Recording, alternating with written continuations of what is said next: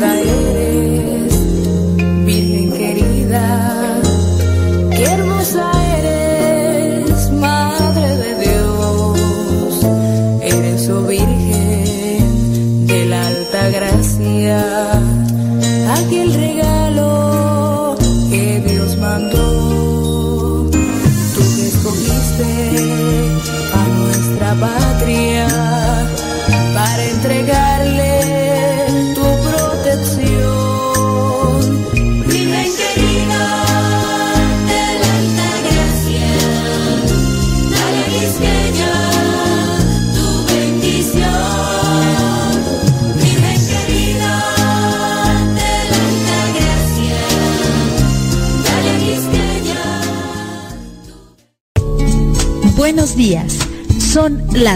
8 de la mañana. Sintonizas radiocepa.com.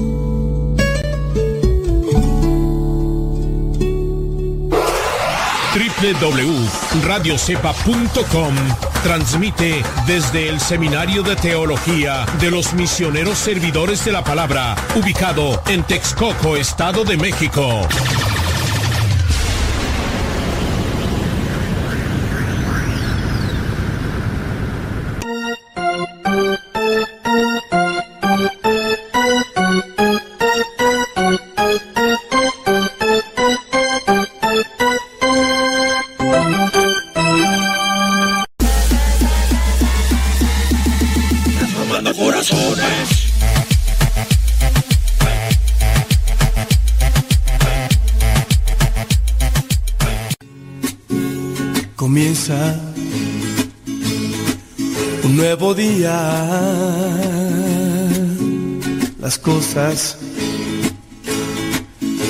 Cambiando.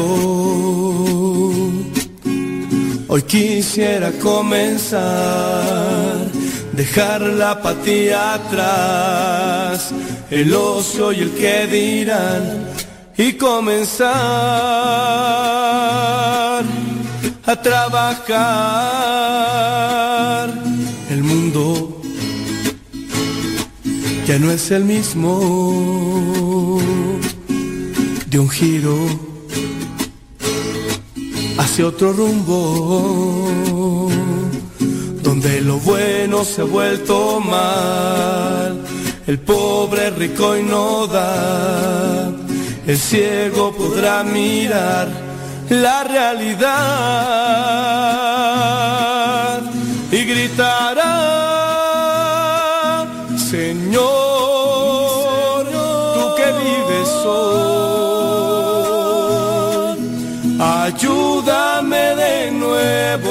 construir,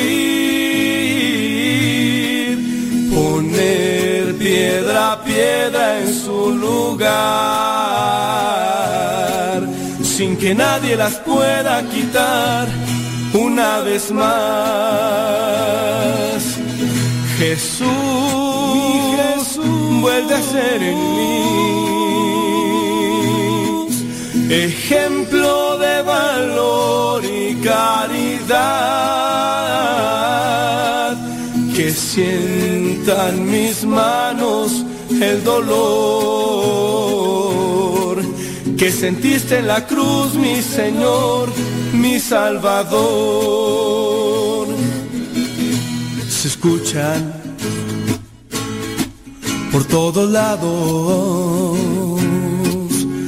los gritos desesperados de un pueblo que quiere paz, el preso la libertad, un niño pidiendo pan y en un rincón me escondo yo, ya todo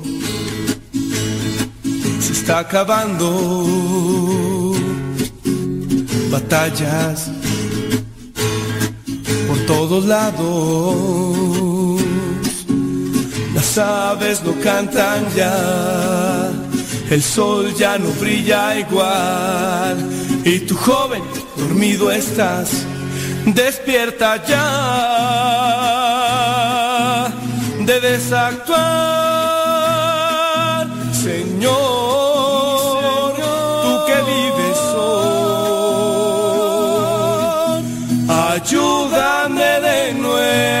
construir,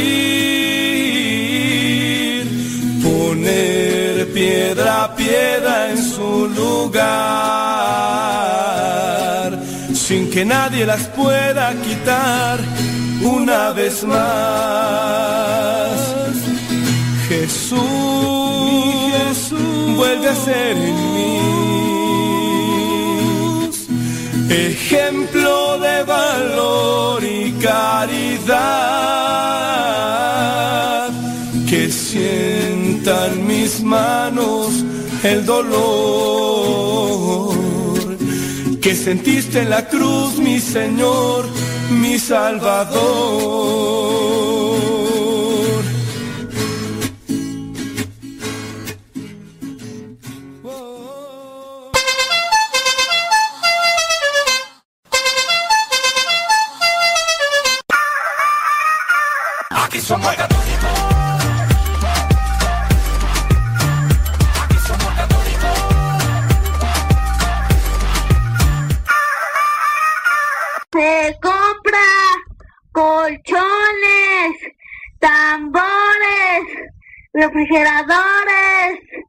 Estufas, lavadoras, microondas o algo de fierro viejo que vendan. Soy de la cuadra de los buenos, donde sirve de guerreros, de la gente del Señor. Y lucho por ganarme un día el cielo, máscara cabellera, por ganarme su perdón. Y lucho, lucho, ay como lucho. Y tanto lucho que ahora me dicen el luchador. Y lucho, lucho, ay como lucho. Y tanto lucho que ahora me dicen el luchador, el luchador.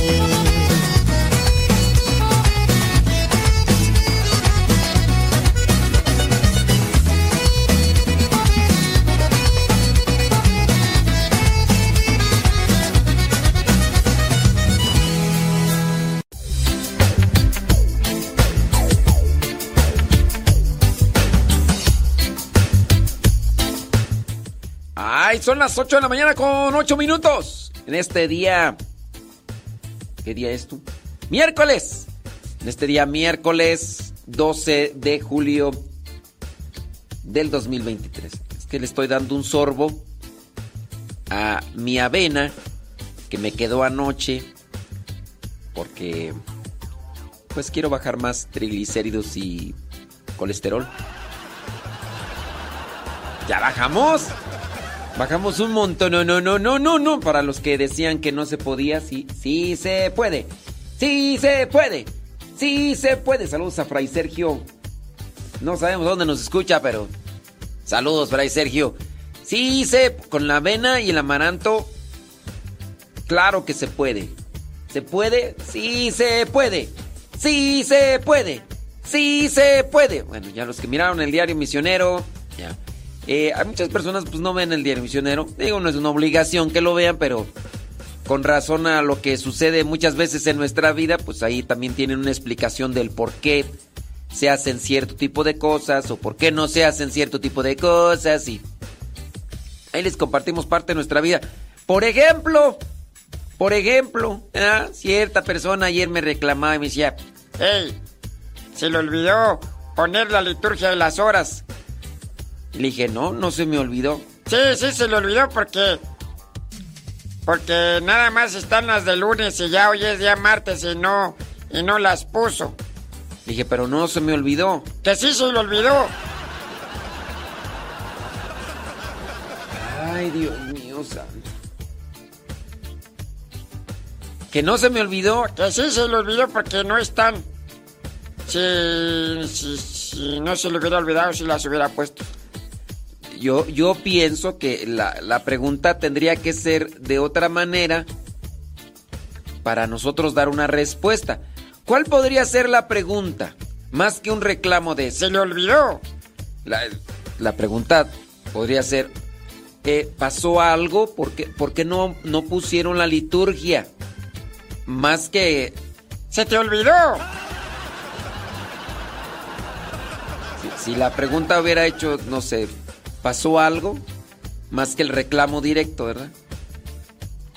Y ya le he dicho, no, no, no, este, sí, se nos fue la luz. Se nos fue la luz, se nos fue el internet. Y como tengo las imágenes y los audios de, de la liturgia en la computadora, pues al no tener luz, pues no pudimos ponerlo. Ya, pero no, ¿Se te olvidó? que no se me olvidó. Sí, se te olvidó porque no las pusiste. Ya. Así empiezan los conflictos. Así em- ¿A poco no? ¿A poco no? Déjame sacar una avispa que traigo aquí. Y es una avispa de esas grandotas, rojas, rojas. No vaya a ser que me pique. Qué linda eres, Virgen querida. Qué hermosa eres,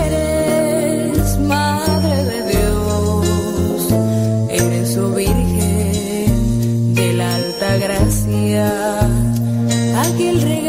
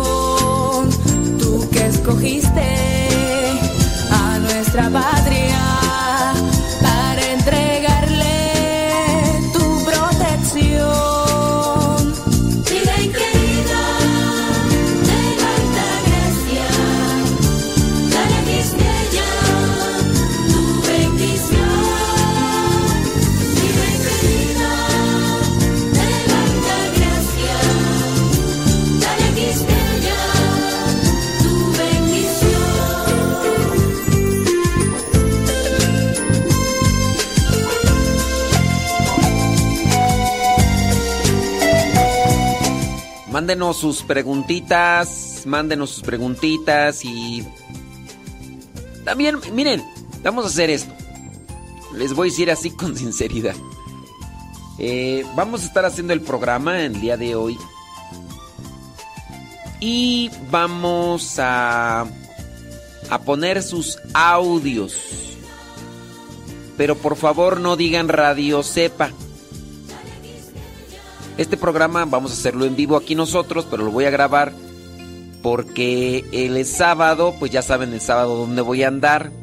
Vamos a andar ahí en Los Ángeles, California, entonces el sábado tengo que hacer el programa para Radio María. Y entonces hacemos ahorita el programa, lo grabo y se los mando a Radio María, pero no van a ir de chismosos ustedes para decirles allá Radio María. No, no se crean, ese programa ya lo hizo el miércoles. Ese programa lo hizo el padre el miércoles. Allá, ese no es en vivo, no se crean. Porque no falta, ¿verdad? No falta quien. Pero un favor, eh, los audios me los mandan ahí a Modesto Radio. Modesto Radio. Arroba. Arroba Modesto Radio. Vamos a escoger los audios. Vamos a escoger los audios. Sí, los, los audios solamente que no digan. Que no digan Radio Cepa. Mm, Tampoco diga buenos días.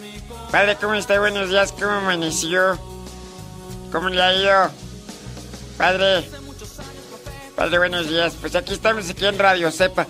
El sábado pasado eh, hicimos la hora del taco para Radio María y yo les dije, a ver, les escribí, por favor no me digan Radio Cepa. Ya haz de cuenta que les dije a unos cuantos, dime Radio Cepa. Ya aquí estoy escuchando Radio Cepa, padre. Arroba Modesto Radio en Telegram. Ahí nos manda sus mensajes. Tampoco vayan a empezar, padre, pues mire, yo aquí... No, solamente diga su nombre, dónde nos escucha y qué está haciendo. No digan esta mañana, en esta tarde, no, nada más. Si, si dicen otra cosa, no vamos a pasar esos audios. Porque hay veces... Ay, Dios mío santo. Tampoco digan de la hora del taco, no, tampoco. No, no digan de la hora del taco ni nada de eso. Entonces, voy a escoger los audios. Si alguno de los audios no los paso es porque o no se escucha bien o porque... mm, Pues no. También hagan preguntas. Preguntas. Dice... mm. Entonces hagan preguntas, esas sí las pueden mandar por, por Telegram, arroba cabina radio sepa para que no vean los demás quiénes está mandando la pregunta. Por ejemplo, acá una persona pregunta, me la mandó por arroba cabina radio sepa, pregunta, dice, una persona divorciada, si se quiere casar por la iglesia con otra persona, tiene que pedirle permiso a su ex. Sí, Ándele después. Ahí en arroba modesto radio en Telegram, mándenos su mensajito en audio. Si su audio no está bien, no lo voy a pasar al aire. No diga buenos días, ni buenas tardes, solamente diga su nombre, dónde nos escucha y... ¿Y qué está haciendo? Y ya. Ya con eso. Ya con eso. No diga mañana tarde. A ver si, a ver si me di a entender porque... A ver, a ver, es que se- Ya. Bueno, ya por acá, ya. Ye- Yesenia Rauda Valencia, ya. Ya salió con su audio. Muy bien, ahorita vamos a pasarlo. Vamos pues a darle, señores y señores, son 18 minutos después de la hora. 18 minutos después de la hora, aquí en este día. Mi, mi, mi, mi, mi, mi, mi, mi, mi, mi, mi, mi. Miércoles 12 de julio del 2020. Hagan sus preguntas, arroba cabina radio sepa, o si quieren mandar su mensaje en audio. Los mensajes en audio que no pase es pues que porque no están bien hechos. Unos empiezan, este... Hola.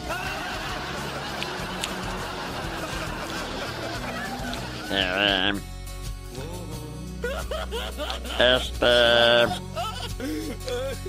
mm, ¿Qué le iba a decir? Ah, eh, No, pues ese no. Ese obviamente no lo voy a pasar. Alright. Ya.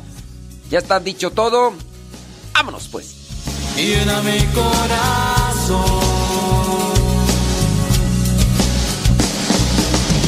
Es tiempo ahora de fundirse en su amor.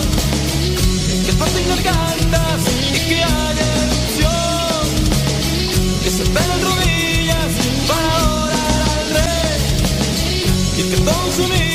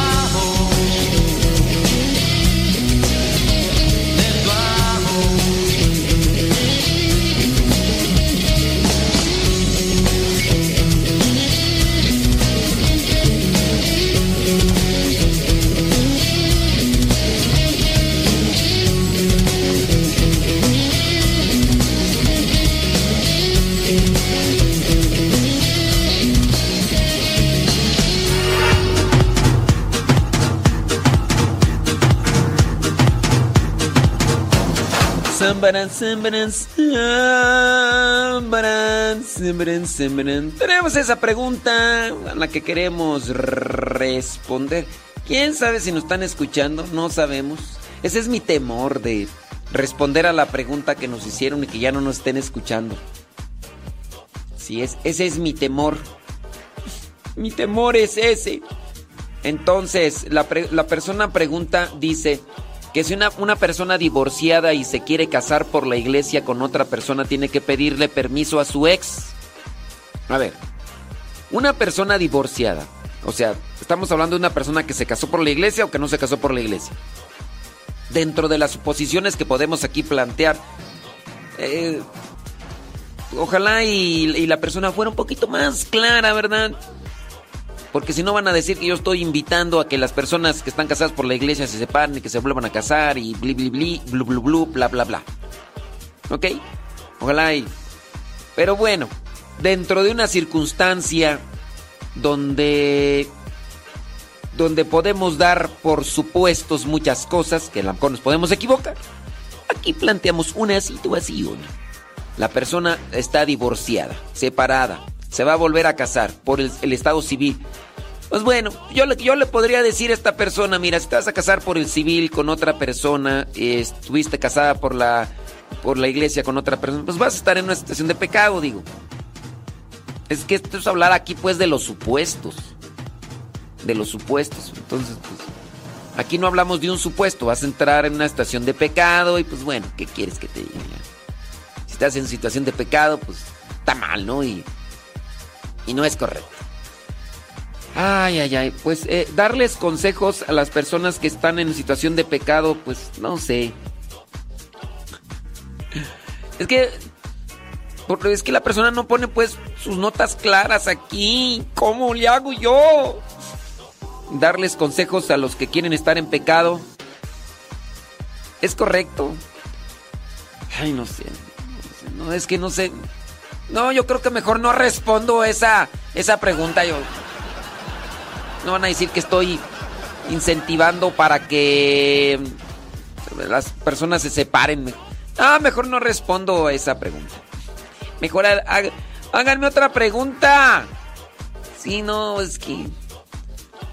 No, me- mejor, mejor hagan otra pregunta, criaturas. Y ya sí respondo. ¿Sí? Mándele. Gracias. Sí, mejor otra pregunta. Si no van a decir que. Ay, el padre, ya escucharon el programa del padre. Uy, ahí está el padre haciendo, haciendo esa invitación a que se separen y que se vuelvan a casar y todo. ¿Aló? ¿Qué onda? Aquí escuchándolo en North Carolina, Yesenia Rauda Valencia y Ariela Valdominos. Órale, gracias. ¿Aló? Magdalena Luna de San Antonio Calichar, cumpliendo 65 años. Ya están viejos los pastores. El mudo, Manuel López, nos mandó un audio diciendo nada. ¡Ay, Manuel López! María Magdalena Luna. Eh, ¿cuántos, au- ¿Cuántos años tú? ¿Cuántos? Magdalena Luna de San Antonio Calichar, ¿Cuántos? cumpliendo 65 años. Ya están viejos los pastores. Que Dios le bendiga. Que la pase muy bien. Y pues. Ya, ya no. Yo, yo ya no digo que cumplas más años. Yo digo que. Que pues ya. Que Dios derrame muchas bendiciones en ti. Mira, es que. Yo, yo veo eso de, de desear que cumplan muchos años. pues así como que no es muy grato. Son muchos años y, y luego ni andan haciendo cosas buenas. Entonces mejor que Dios derrame abundantes bendiciones en ti y los años que, que también tú te cuides. Porque mira, es que si no se cuida uno, uno no, no va a vivir muchos años. Mira, por ejemplo, eh, tú ya sabes quién, no decimos nombres, no decimos nombres. Eh, fulana de tal anda con corajes a cada rato. Cora- corajuda más no poder. Que porque sí, que porque no. Oye, no se está cuidando, le han dicho, esos corajes te van a matar. Y sí, esos corajes desgastan, esos corajes limitan, esos corajes hacen que, que vivamos menos y que lo que vivamos no, no sea productivo, no sea efectivo, no... Pero no, pues uno le dice, no te enojes, hombre, ¿para qué te enojas? Ay, que no se cae, que no Pues sí, pues. Y ya uno dice, otra persona, me acuerdo yo, nomás no digo nombre porque si no después Toñita se me enoja. Dice, ay, es que tengo que hacer esto, tengo que hacer lo otro, aquello, y ando bien enojado. Pero me pongo a escuchar su programa y se me quita. Dije, ándale pues. Está bien, Toñita, está bien. ¡Toñita! Y, y así, pero, pero ya sabes quién anda siempre de neuras. Anda. Ah, ya me estás ventaneando, que no sé qué, que. Oh, pues. Pero ¿a poco no? Escuchando el programa también se, se te va el estrés. Ya después tienes cuatro, cinco. Y, te la pasas chido. Te la pasas bien y todo. Entonces, pues trata de, de- pasarte la relax. Entonces yo digo a veces, eh, ¿para qué desear que la persona cumpla más años o que tenga más años? Si los años que tiene, los años que ha vivido, no los vive bien. Entonces mejor desearle que, que, que, que Dios la bendiga, que derrame muchas bendiciones y ya, este, pues ya, que ya, ya, ya con eso, mira, el tiempo, poquito, mucho, ya que haga mucho bien, ¿no? Ándele pues, va a decir. Ay, no, pues ¿para qué mejor? Ya. No, Ya, ni me acuerdo, ¿cuántos años dijiste? ¿75, 78, 89 o 100 o 200? Ya ni me acuerdo. Bueno, los que sean, échele muchas, pero muchas ganas. Oye, están acá haciendo comentario con relación a esta señora, pues que preguntaba que si hay que pedirle permiso a, a lo que vendría a ser el ex.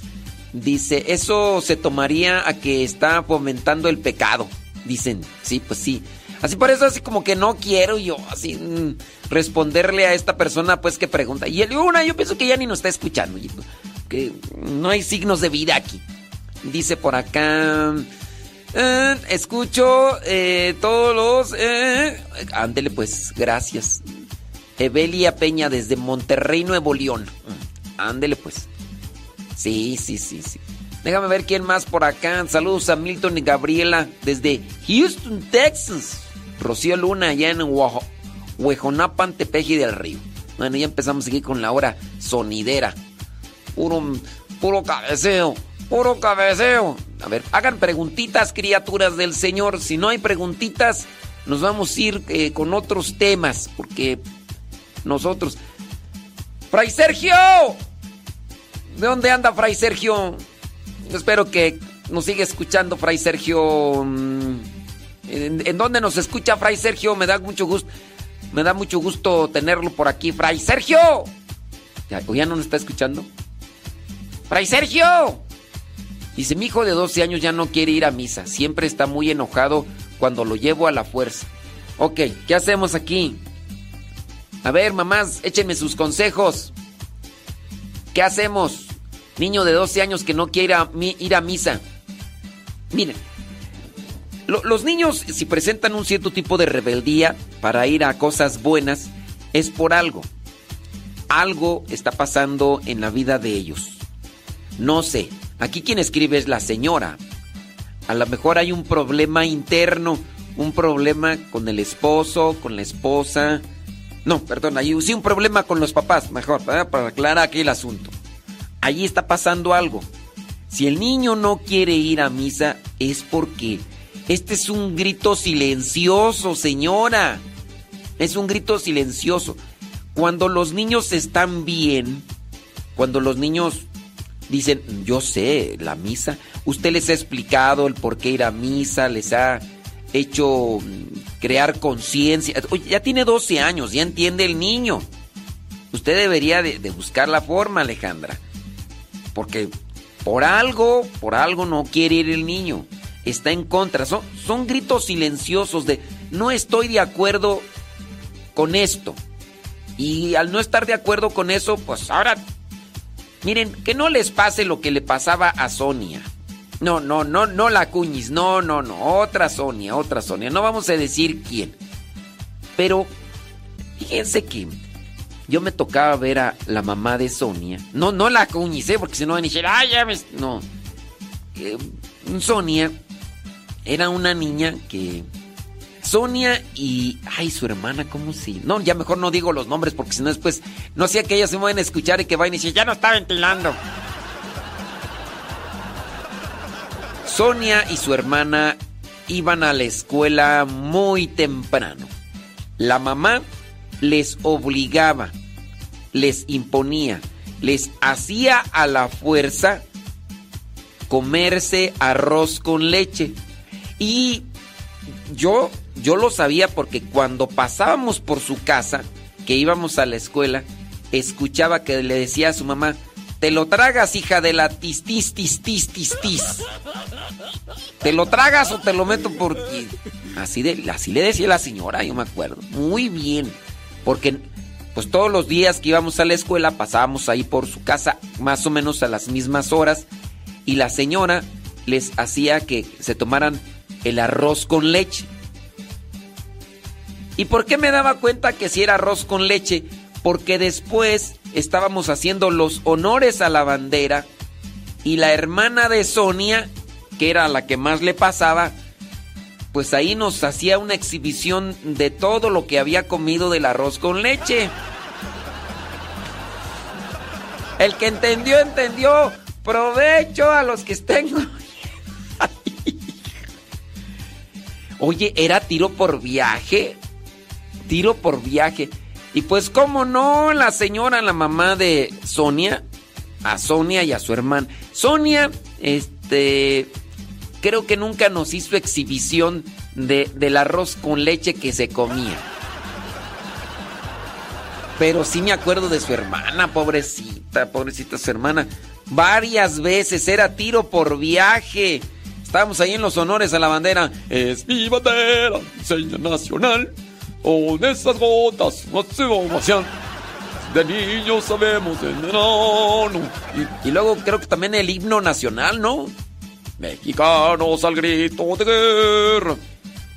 Y pues bueno, la hermana de Sonia iba en otro, era más chica que yo, entonces, pero sí a todos nos tocaba mirar porque pues como estábamos alrededor de la cancha de, de ahí, y entonces era cuando mirábamos ahí que de repente, "Oh, ¡Hugo!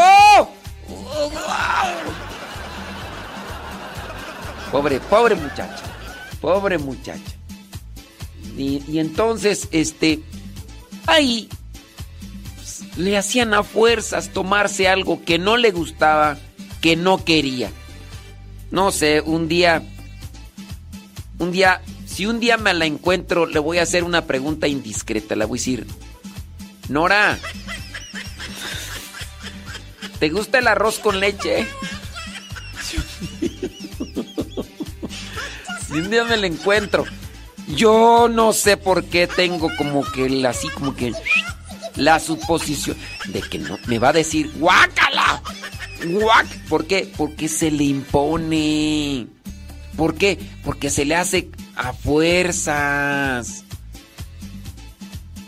Entonces, hay algo que no. Miren, imponer las cosas está mal.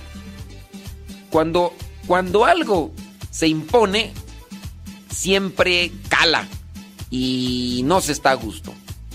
Sea zapato, pantalón, vestido.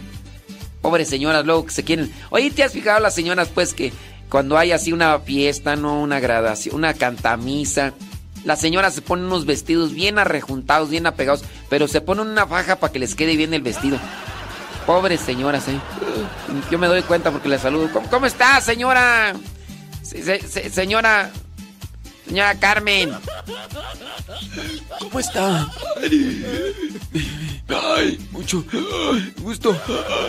Dije, ay, pobrecita, está, está sufriendo. Pero pues bueno, este. Entonces, las cosas que se ponen a la fuerza, no.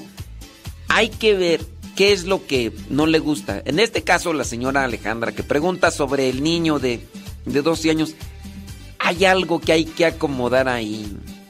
Porque dice pues que el niño de 12 años pues no quiere ir a la iglesia. Dice que siempre está enojado y lo tiene que llevar a la fuerza. Yo le diría primero esto, señora Alejandra. No lleve al niño a la fuerza porque si no le va a pasar lo que a Nora y a Sonia. Mm. Va a ver, cuando ese niño crezca más, no hombre, va Ah, va a sacar ahora. ¿Qué es lo que hay que hacer?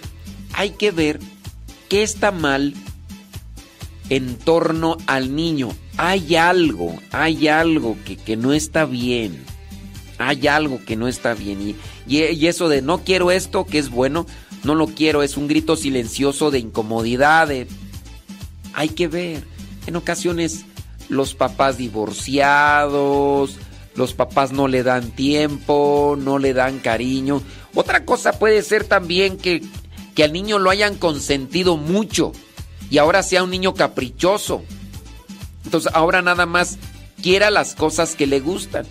Mamás, por ejemplo, que a veces le dan a probar al niño refresco y los niños ya no quieren el bibi, dicen, ya no quieren tomar leche, ya solamente quieren puro refresco. Y entonces, entonces, ¿qué pasa? Pues que, que los niños después al querer puro refresco, pues te van a rechazar la leche, lo, lo, les has dado a comer puras cosas que, que son a veces agradables, a veces son agradables al paladar, porque a veces así no se nos acostumbra. Garnachitas, grasita, mucho azúcar, en sus diferentes presentaciones, y el paladar se acostumbra. Entonces le quieres dar verduras, pues el niño pues no va a querer verduras, porque siempre lo has acostumbrado a eso. Al niño le diste todo lo que quería y pues ya tiene 12 años y lo quieres meter en cintura y le quieres dar lo que es provechoso y nutritivo para su alma y no, no va a querer. Entonces ahí hay que analizar qué circunstancia. pues, A ver, ya me está escribiendo la, la señora. Ya me está escribiendo la señora. Dice, padre, mi niño lo cuidé desde que nació porque sus papás trabajaban. Pero lo adopté cuando tenía tres años. Señora, ya ahí está el problema. Usted lo adoptó, este, porque sus papás se divorciaron. Ahí está ya el problema. Y él ya no quiso vivir con ellos. Ahí está el problema. Sí, ahí, ahí hay algo. Ahí hay, mira, ahí está la situación. Mire, que si de por sí con los niños así, de forma natural, tienen que trabajar un montón, con los que ya vienen de una situación disfuncional, tienen que trabajar más. Ahora, usted, no sé cuál sea su circunstancia, no sé cómo esté, si está usted casada, tiene ahí su pareja, porque hay veces también que los niños, pues son recibidos en una casa como la de usted, una gente de buen corazón. Pero a veces su pareja o a veces la persona que les acompaña, el esposo, pues no, no, no pone lo que toca de su parte. Estos niños que vienen de familias disfuncionales, como usted lo hace al adoptarlo, necesita un extra. Imagínese si a los tres años, cuando usted ya lo recibe, él ya no quiere estar con sus papás porque se divorciaron, porque de seguro miraba ahí la peleadera, miraba.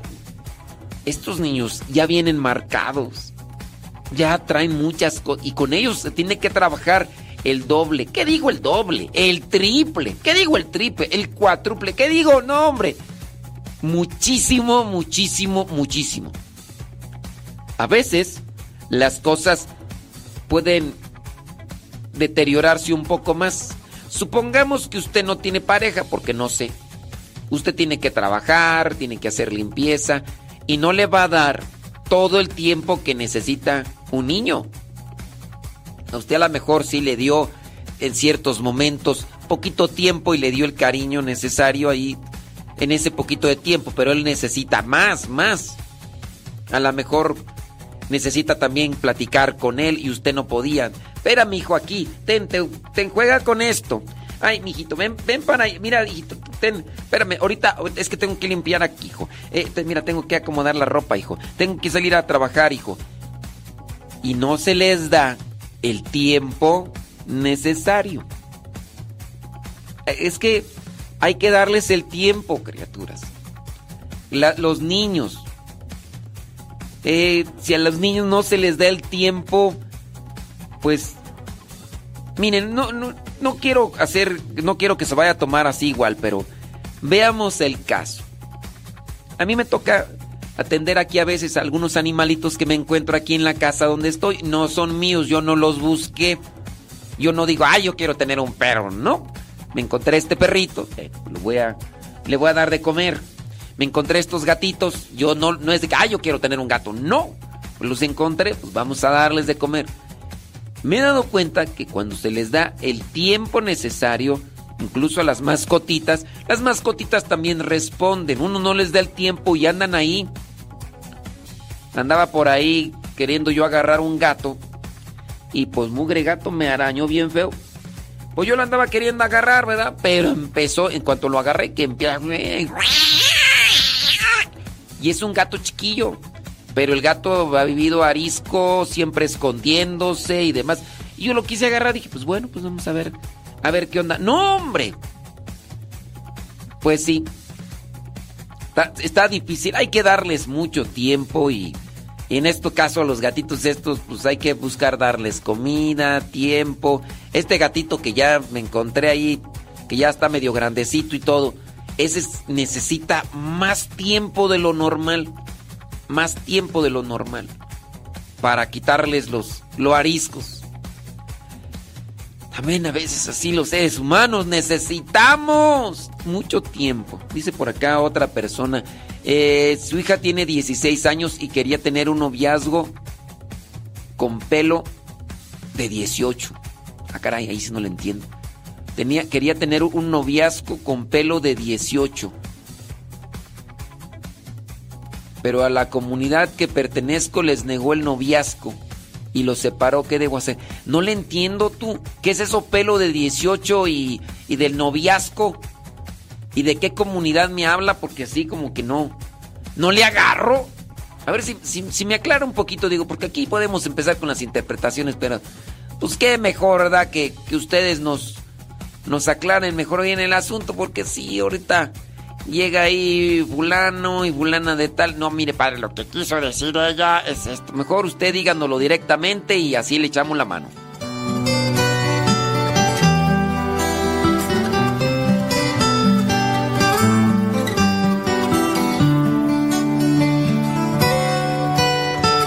Hace 15 años llegó ese regalo de Dios vida cambió y llenó de tanto amor.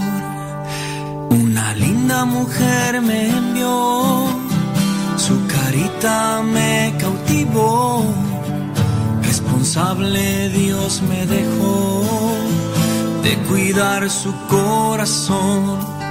Fue ese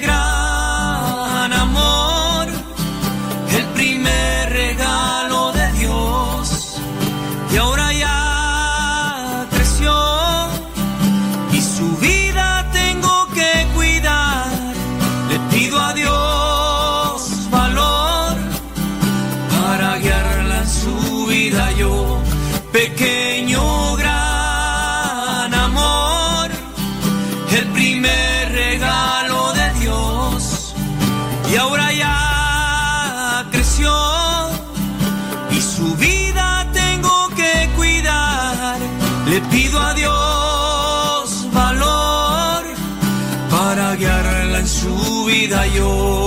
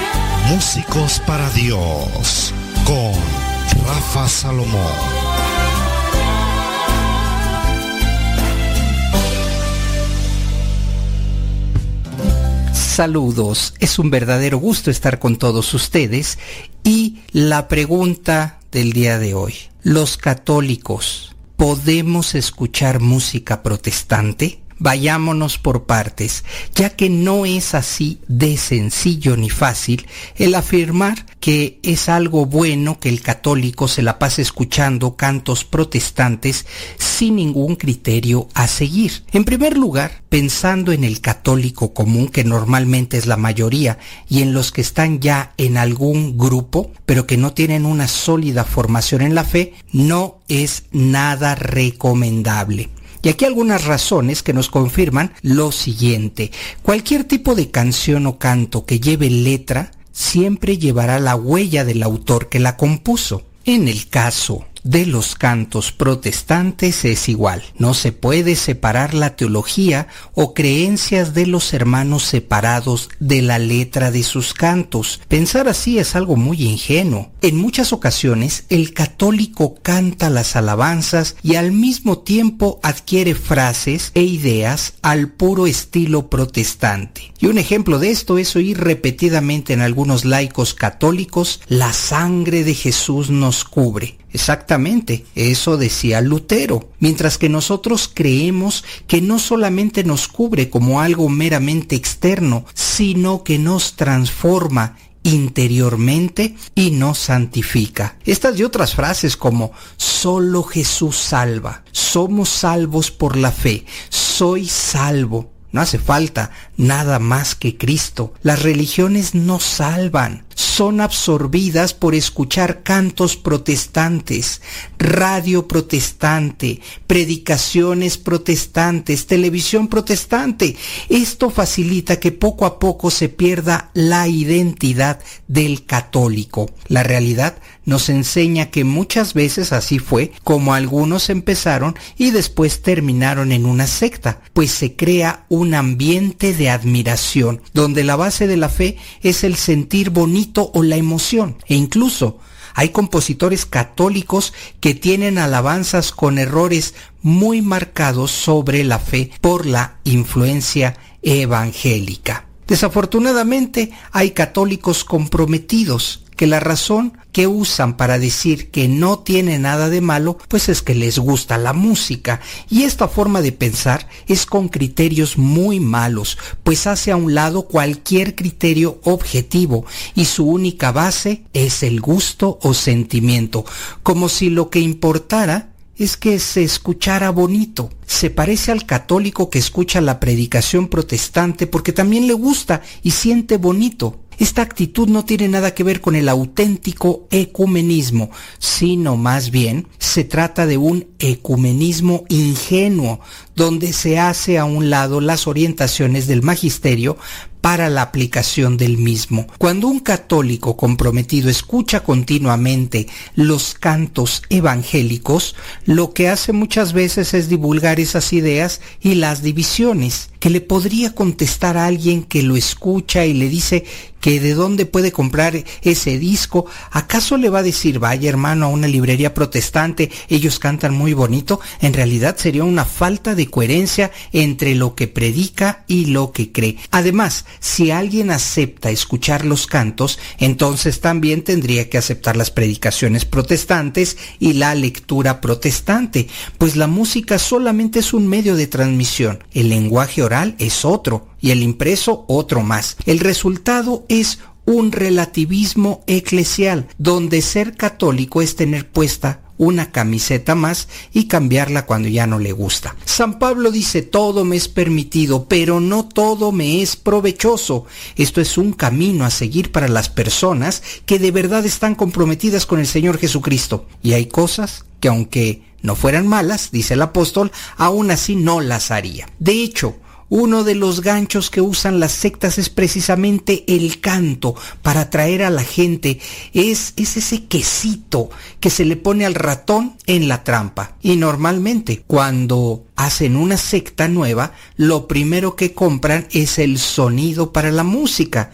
Un ejemplo de cómo se trata de atraer a la gente con los cantos. Y el católico despistado va para sentir bonito y termina engrosando las filas de una secta religiosa. De tal manera que puedo responder que si el católico promedio escucha música protestante, lo más probable es que se pase de ese bando, se vaya del otro lado. ¿Por qué? Por un desconocimiento.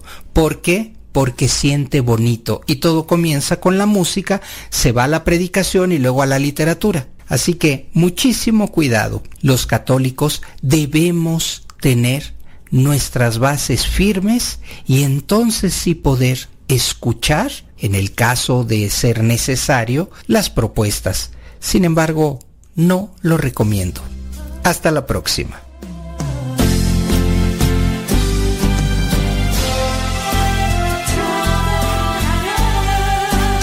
Conéctate ya.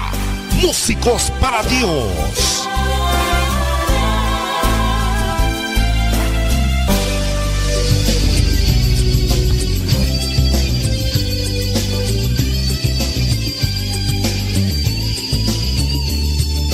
Gloria, gloria, aleluya. Gloria, gloria, mi Dios. Gloria porque mis tiempos disfruto lo bello de su creación.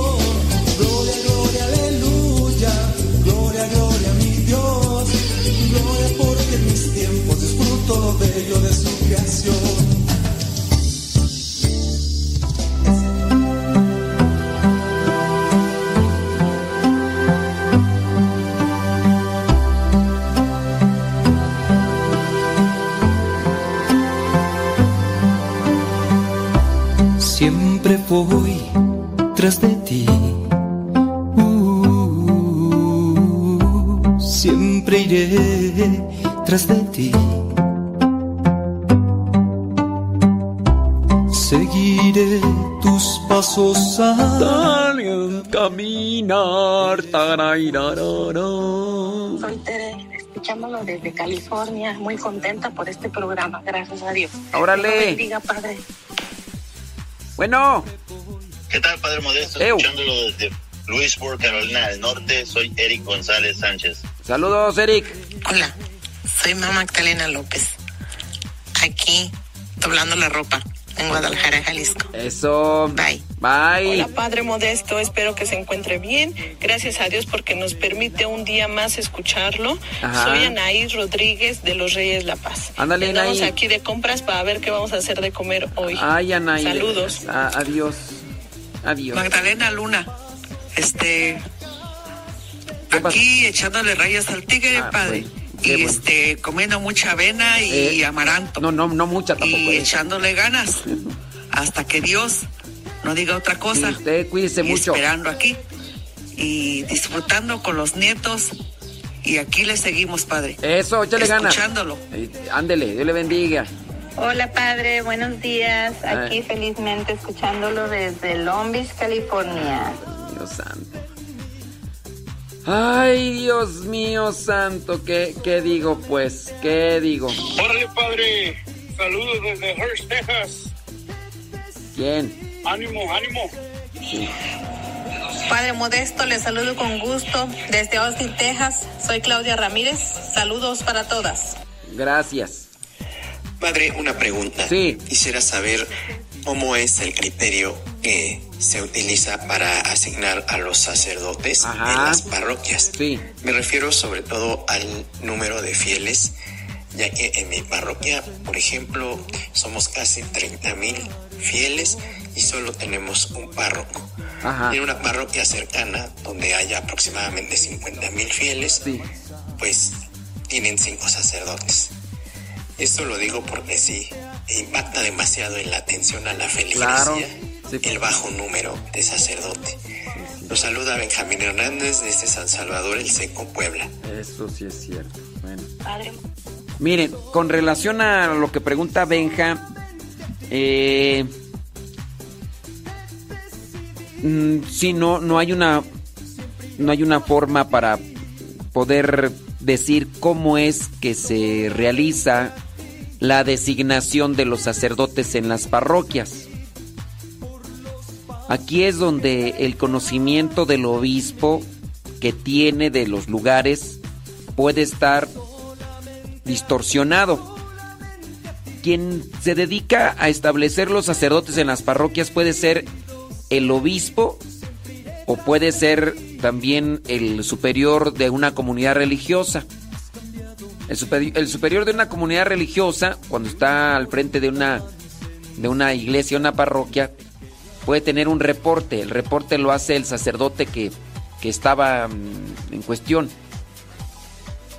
Y entonces, con base a esos reportes, o los obispos o los superiores generales, en el caso de las comunidades religiosas, determinan cuántos sacerdotes van a estar en cierta comunidad o en cierta parroquia. Te pongo el ejemplo. Ah, yo estoy, por ejemplo, en la casa Centro Nacional de Reconciliación. Al superior local le corresponde decirle al superior general las actividades que se tienen, la participación de las personas. Aunque pudiéramos decir, oye, en, eh, en el Centro Nacional de Reconciliación, en el territorio, hay mucha gente, a lo mejor hay poca participación. Sí hay mucha gente, pero hay poca participación. A ver, ¿qué, ¿cómo le hacemos?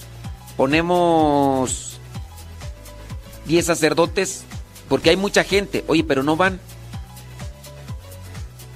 Ponemos ahí 10 sacerdotes. Ok, acá está otra comunidad, pongamos, no sé, otra casa. Hay menos gente alrededor, pero hay más participación. En aquella comunidad, como hay menos gente, ponemos dos sacerdotes, aunque la participación sea más, y esos sacerdotes no le den abasto o no... Entonces, aquí es una cuestión de análisis más bien local y a veces también con referencia al, al reporte que podrían estar haciendo los sacerdotes encargados de las parroquias. Pero si no, digamos, son, son meramente cosas particulares. Ya decías lo de tu parroquia. ¿Por qué estará dándose ese tipo de desfase o de, de mal distribución de sacerdotes? Es una cuestión particular, no en todos lados pasa.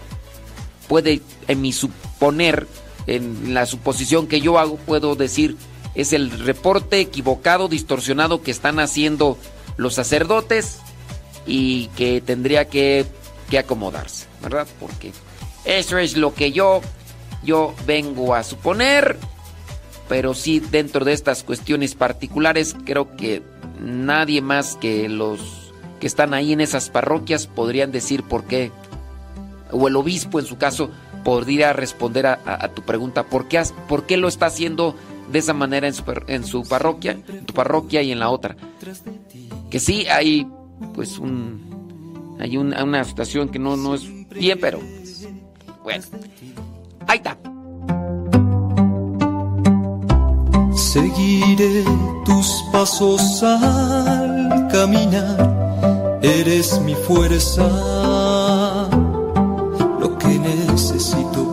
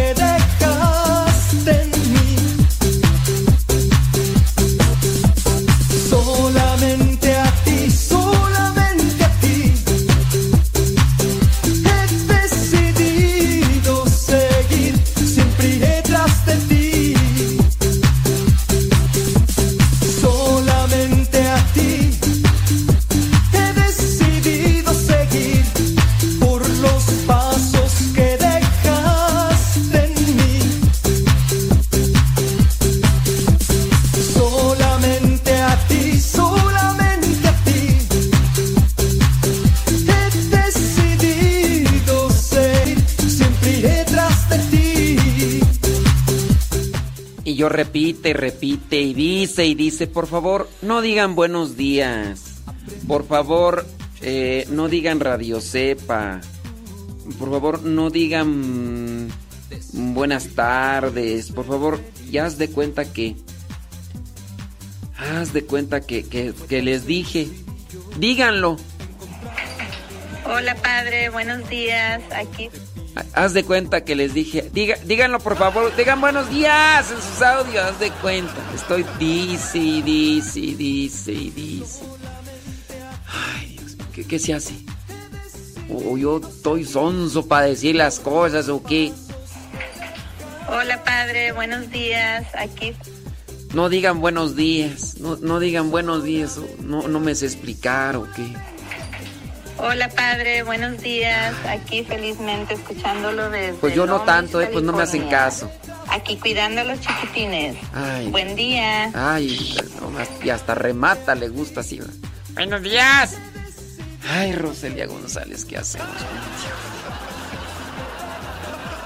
Haz de cuenta que le dije. Di- eh, Rosalía González, dime buenos días, ¿eh? Aunque este programa lo vamos a pasar en la tarde, Rosalía González, ¿eh? Rosalía González, por favor, di buenos días, ¿eh? Que no se te olvide. Di buenos días.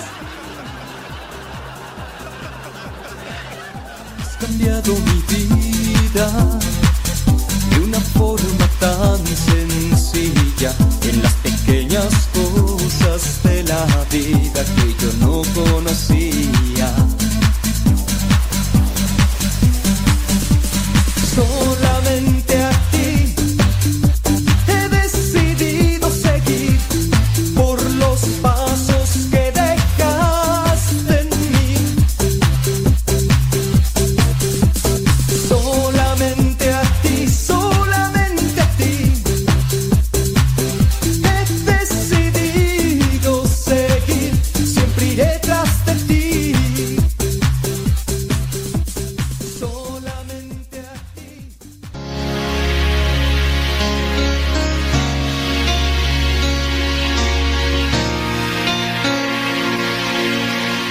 Rosalía, no se te lo vaya a decir, que no se te olvide decir buenos días, por favor.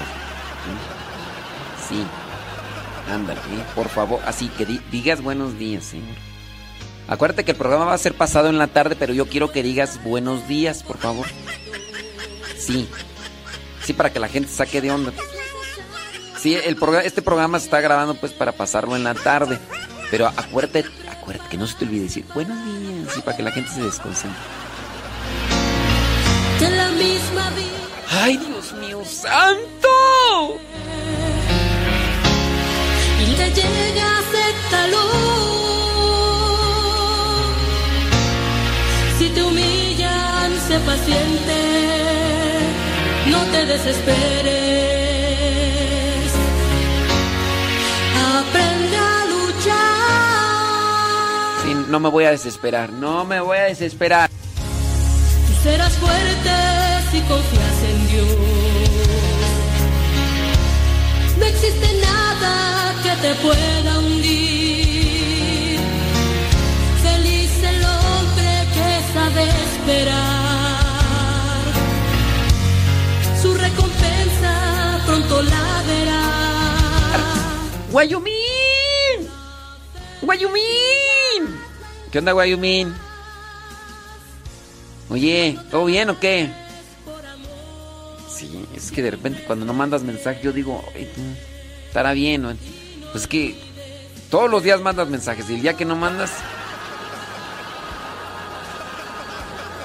Sí, sí, sí, sí. An- antes tu mamá escribía todos los días, hoy ya tiene siglos, siglos. Ahora me va a caer de sorpresa el día que, que- me mande mensaje y decir, algo quiere. Y ya me acostumbré a no recibir sus mensajes, entonces el día que me, que me escribe decir, ah, ah, eh, algo quiere. Hoy vuelve a empezar. Eres hombre. Dice Eduardo que cuente hasta 10, no, con Rosalía hay que contar hasta 5 mil.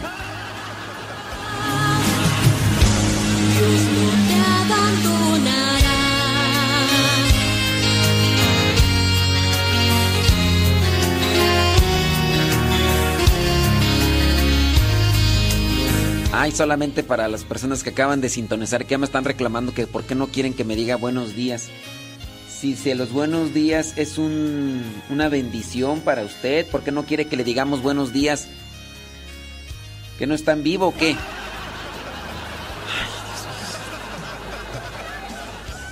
Ay, es- Ya, ya tengo más de una hora con el programa y acabas de entrar y por eso es que no sabes. Mira, la cosa es que yo les dije ese ratito, mándenme sus mensajes en audio. Este programa lo estoy haciendo en vivo, pero lo voy a grabar para pasarlo en la tarde el próximo sábado. Pero por favor, mándenme sus mensajes en audio, pero no me digan buenos días ni buenas tardes. Nada más Hola, ¿qué tal? Mi nombre es fulana, fulano, estoy haciendo esto, eh, estoy acá en esta parte escuchando. Esto para la persona que acaba de entrar y que ya me está reclamando que por qué no quiere que... que, que- que- Dice... este, ¿Quién dice que me dice que cuente hasta 10? Ah, Eduardo. Voy a contar hasta mil.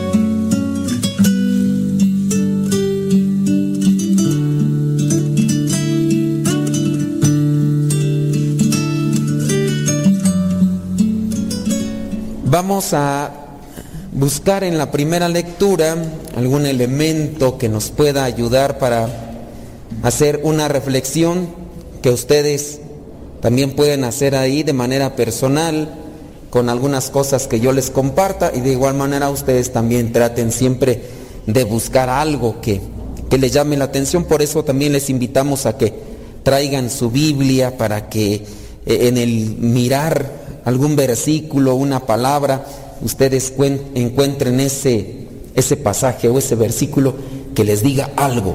Y si a mí me dice algo la palabra de Dios, tengo que ponerme a trabajar. Cuando nosotros encontramos en la palabra de Dios algo que nos sacude o que nos cuestiona, hay que masticarlo, hay que digerirlo, hay que, en el ambiente teológico se, se apega uno a un vocablo que es rumear, pero el rumear es como los animalitos, algunos que después de que han comido la hierba, la vuelven otra vez a remasticar. Y nosotros también, al encontrar estos elementos, tenemos que remasticarlos, remasticarlos. Hay algunas personas que después de la celebración eucarística, en los ambientes ya familiares, comunes, a la hora de la comida, van platicando de lo que escucharon o de lo que entendieron, de manera que eso no solamente sea para aquí, sino que sea también para practicar. Con esto vamos a ver la reflexión eh, o la intento de reflexión de la primera lectura. Miren, antes de ir allá al pasaje, Jeremías capítulo trein- 31, Jeremías 31 del 31 al 34, que es un pasaje en sí corto, pero muy significativo. No sé ustedes qué hacen ahora para guardar los recuerdos de, de sus niños. Eh, a, lo, mejor muchos de ustedes, los que tienen sus niños, lo que hacen es ahora tomarle una foto a sus niños con el celular. Las cámaras son muy diferentes a las de los tiempos pasados. Cuando nosotros estábamos pequeños hace mucho tiempo, la- las cámaras, pues mucha gente de nuestra familia no tenía cámara fotográfica y si compraban una era como de esas desechables, de esas que eh, tenía uno que ponerle un rollo y, eran unas cámaras que en realidad tenían una cámara muy fea, a pesar de que tomaba la foto bien cerquita, salía toda borrosa, no, no salía bien. Lo que hacían algunas fam- familias era pagar a un fotógrafo que con una cámara costosa y la, y la fotografía que te daban era costosa. Y gracias a que algunos papás hicieron esa inversión, nosotros podemos tener recuerdo de lo feo que estábamos cuando estábamos chiquillos. Nuestros papás nos decían, qué bonito niño, qué bonito mi hijo, pero en realidad uno mira y dice, no hombre, este, parecía murciélago, todo prieto, todo feo, orejón, dientón, narizón, y luego eh, esos chiquillos geniudos, ¿no? Que a veces somos todo el tiempo con la jeta porque somos caprichosos y, y ahí con la mala cara, imagínense, pues no, entonces, chiquillos, si ustedes están feos, hay que ponerse sonrientes, porque imagínense, por ser uno feo y siempre enojado, entonces, lo bueno que ahorita con el tapabocas uno se libra un poco, ¿verdad? O sea, eso nos ayuda a algo, ya por lo menos si uno tiene bonitos ojos, ya uno la libró, nomás con que no se quite el tapabocas, porque si no se ve la trompa de caballo que tiene uno. Pero a veces ni los ojos bonitos y tampoco la trompa, pues peor el asunto. Pero ustedes, algunos de ustedes tendrán esos recuerdos de si sus papás hicieron una inversión porque eran caras las fotos. Y los papás eh, hicieron esas fotos y ahí está, se nota bien el, chamaco, la chamaca, ¿no? Y, y, son poquitas fotos porque como estaban caras, ahí están. Y los papás o que no tenían o no hicieron la inversión, pues muchos a lo mejor de ustedes ni se acuerdan cómo estaban de feos cuando estaban chiquillos. Y a lo mejor qué bueno, ¿verdad? Qué bueno por ese lado. El recuerdo. ¿Qué hacen ahora para guardar los recuerdos? ¿Qué tal si agarran su celular? Confían que en su celular se va a quedar para siempre. Y un día, una descarga eléctrica, chupó faros el celular. Chupó faros la memoria. Y todas tus fotos ahí de tus gremlins, de tus chukis, chuparon faros y ya, tus chukis y tus gremlins ya, esas fotos que a lo mejor habían puesto ahí una poquita de sonrisa, ya, por lo menos ya, dijiste, en esa foto salió bonito, pues ya no, no sirvió. Los recuerdos. Ahora nos, nos aferramos mucho a la cámara. Hay gente que a veces, eh, hasta en las misas, están grabando con la cámara.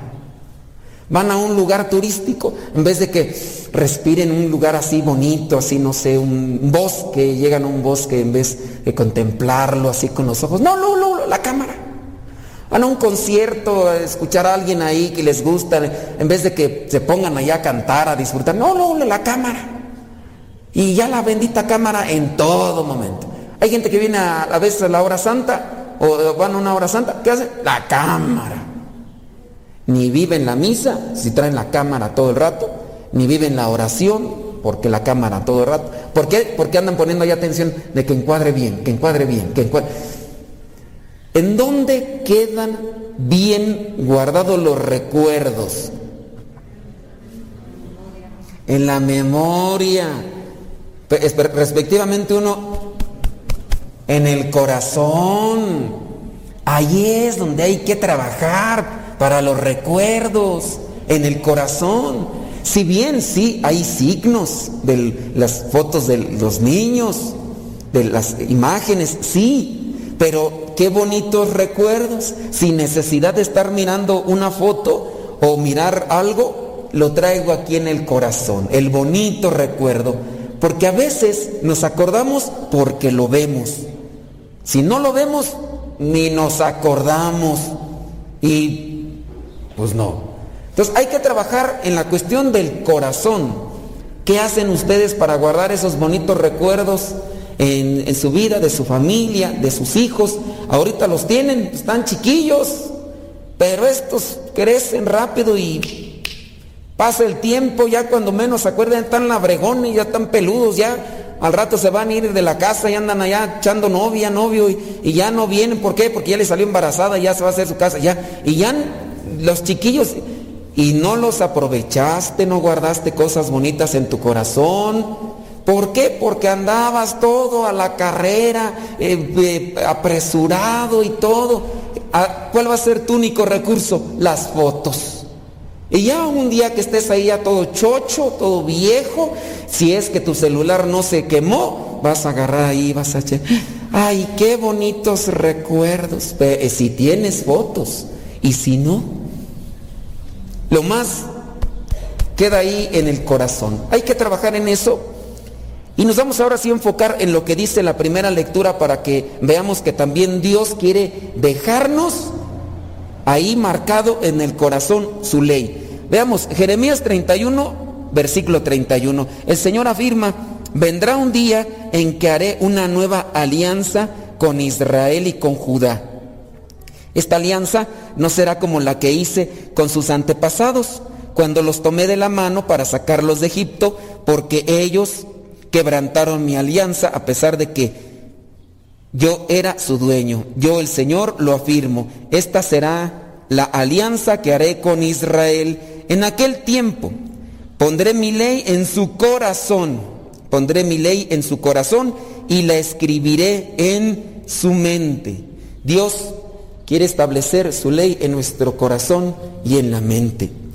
Yo seré su Dios y ellos serán mi pueblo. Yo, el Señor, la afirmo. Ya no será necesario que unos a otros, amigos y parientes, tengan ahí más. Bueno, ahí viene ya la otra descripción. Pero Dios quiere trabajar entonces nosotros en el corazón. Quiere grabar su ley en nuestro corazón. Y ahí es donde trabajamos nosotros. A ver, muy bien.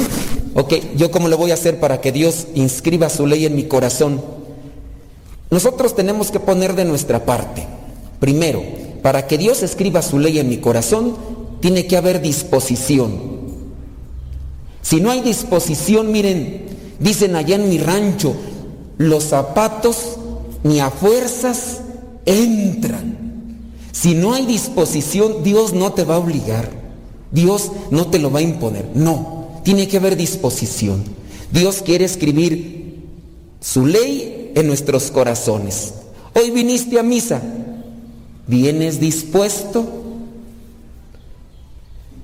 ¿Estás abriendo tu corazón para que Dios te hable y te escriba ahí en tu corazón y te diga, hijo, sé compasivo, sé misericordioso, cambia estas malas actitudes que tienes, ya deja de empinar el codo, de andar ahí de como corcholata nada más pegado a la botella.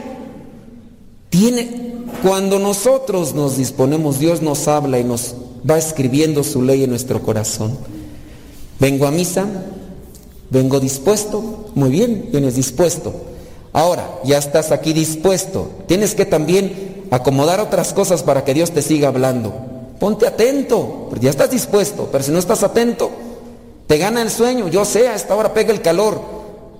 De repente empiezan ahí nomás a cerrarme los ojos y a clavarse así como los gallos despescuezados, para adelante, para adelante, o para un lado, o se traen papada, no hombre, hasta con almohada se acomodan ahí. Ahí trae como, ¿cómo se llama esa almohadita que se utilizan para cuando van de viaje? No hombre, y algunos como en la papada, ya aquí ya. A gusto, ya ustedes ni compran, ya para qué, ya con la papadísima que traen ya y, puede ser, ya vienes y yo sé, el calorcito gana, el cansancio, vienes desvelado, a lo mejor ayer andabas ahí levantando el codo, andabas todo briago, yo así, ay Señor, perdóname, perdóname Señor. Si con la borrachera te ofendí, con la cruda me sales debiendo, Señor. Y ahora están y no ponen atención. Entonces, uno tiene que disponerse, después ponerse al tiro. Empieza a ganar el sueño, sacúdete. Sacúdete porque no vaya a ser el diablo que te esté diciendo al oído, duérmete, duérmete. Y tú, flojito y cooperando, pues no, oye, Dios te está hablando, Dios te habla en el canto, te habla en la lectura, pero tú no abres tu corazón, entonces, ¿cómo Dios va a escribir esas cosas en tu corazón para que las cambies?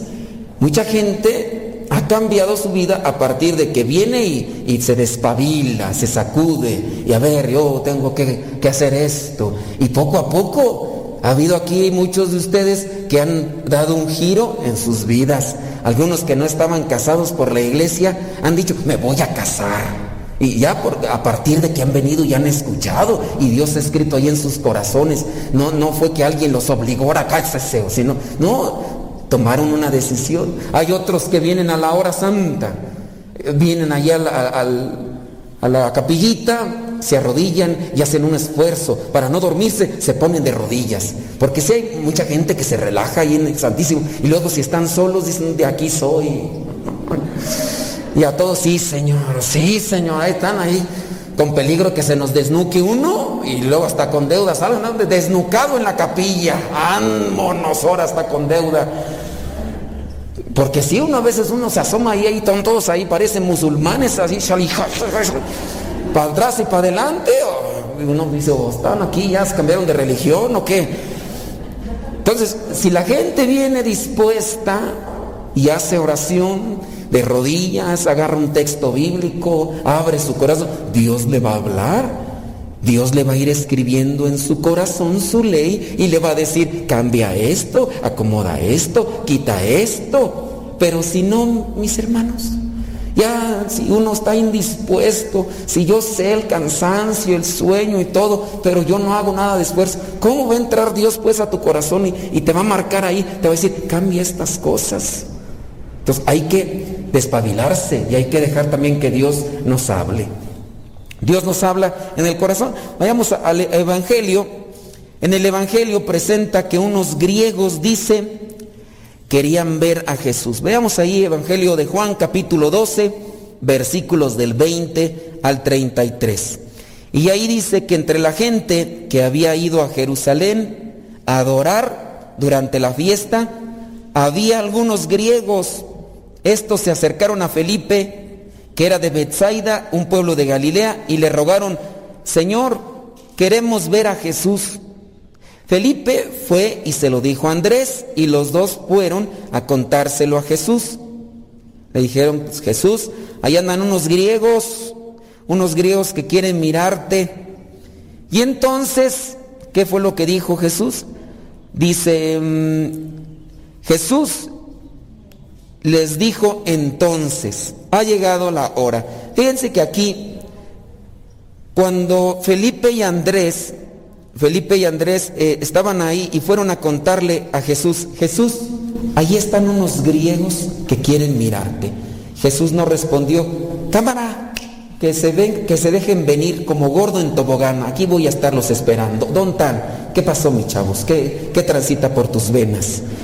¿En qué les podemos atender? ¿Qué, pasiones? ¿Qué, qué, qué pasotes con tus zapatotes? Cuéntenme, díganme. No. Cuando le dicen, están estos griegos que quieren verte, él comienza a hacer la descripción de lo que va a ser su via crucis, su momento de dolor. Y uno dice, bueno, ¿por qué? Porque uno debe de entender que para querer ver a Jesús uno también tiene que mirar el sacrificio por el que Él pasó. Mucha gente quería mirar a Jesús por los milagros, por las sanaciones, cosas buenas, pero no se puede mirar un Jesús a nuestro modo y a nuestra medida, a nuestra comodidad. Si queremos ver a Jesús también tenemos que seguirlo en lo que es el sacrificio. El sacrificio de todos los días.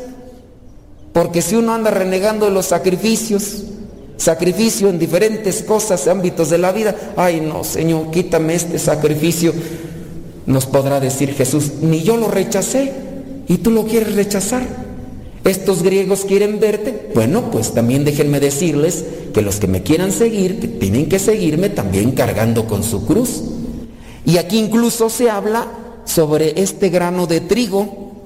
Dice el versículo 24, les aseguro que si el grano de trigo al caer en tierra no muere, queda él solo, pero si muere, da abundante cosecha. Esa es una invitación también a morir. Y no solamente lo hace aquí, en otro momento también lo llega a decir. El que quiera ser mi discípulo, niéguese a sí mismo cargue con su cruz de cada día y sígame. ¿Qué es el grano de trigo cuando muere? Morir también nosotros aquellas cosas que a veces nos llegan a arrastrar. Por ejemplo, nuestro egoísmo. A veces nos dejamos arrastrar por nuestro egoísmo y si no nos dejamos, si no morimos a nuestro egoísmo, nos vamos a la perdición. Egoísmo en todos los sentidos. Veamos el caso, ustedes vienen a misa. ¿Quién de ustedes no tendrá flojera el día domingo porque todo el día trabajó como burro o mula? Dependiendo la cosa, ¿verdad? Y entonces hoy dice, ay, no quiero ir a misa. ¿Por qué? Estoy cansado. Estoy cansado. No, aquí me voy a quedar aquí, arranado así como, como vaca echada así. Es más, tráeme de comer aquí a la cama. Vamos, ahora hasta sirvienta quieres tú. No, no quiere, entonces tiene que morir a su egoísmo. Y algunos de ustedes están aquí haciendo un esfuerzo. No querían venir, a lo mejor estaban cansados, a lo mejor decían, a lo mejor les dijeron, vámonos a la misa de siete, ay no, de madrugada no, no, de madrugada no. Es mucho desvelarse, mucho no. A la de nueve pues no. No, también no, no, no, dame chance de dormir un poquito más. A la de once, tampoco, no. Bueno, a la de una, bueno, ya a la de una, ¿verdad? Pero pues va a ser muy temprano todavía para mí. Yo me empiezo allá a despulgar ahí a las 12 del día y empiezan allá a quitar las cobijas todas engorupadas. Pero pues hay que hacer sacrificios. En el egoísmo hay que trabajar nosotros. Cuando se infla el ego, nosotros nos empezamos a distanciar de Cristo. Cuando nuestro egoísmo se inflama.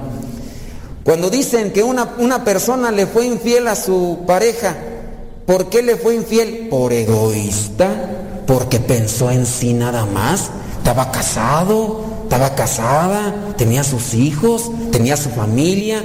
¿Por qué le fue infiel? Porque la otra estaba muy bonita, pues podría ser. O el otro estaba muy acá, podría ser. Pero en sí fue por egoísta, porque nada más se puso a pensar en él. Si se hubiera pensado, puesto a pensar en su pareja, en sus hijos, pues sí, la otra pudiera estar muy bonita, pero él ya hizo un compromiso, tiene una responsabilidad. Y el egoísmo, si se dan cuenta, es lo que nos llega a tumbar en diferentes pecados.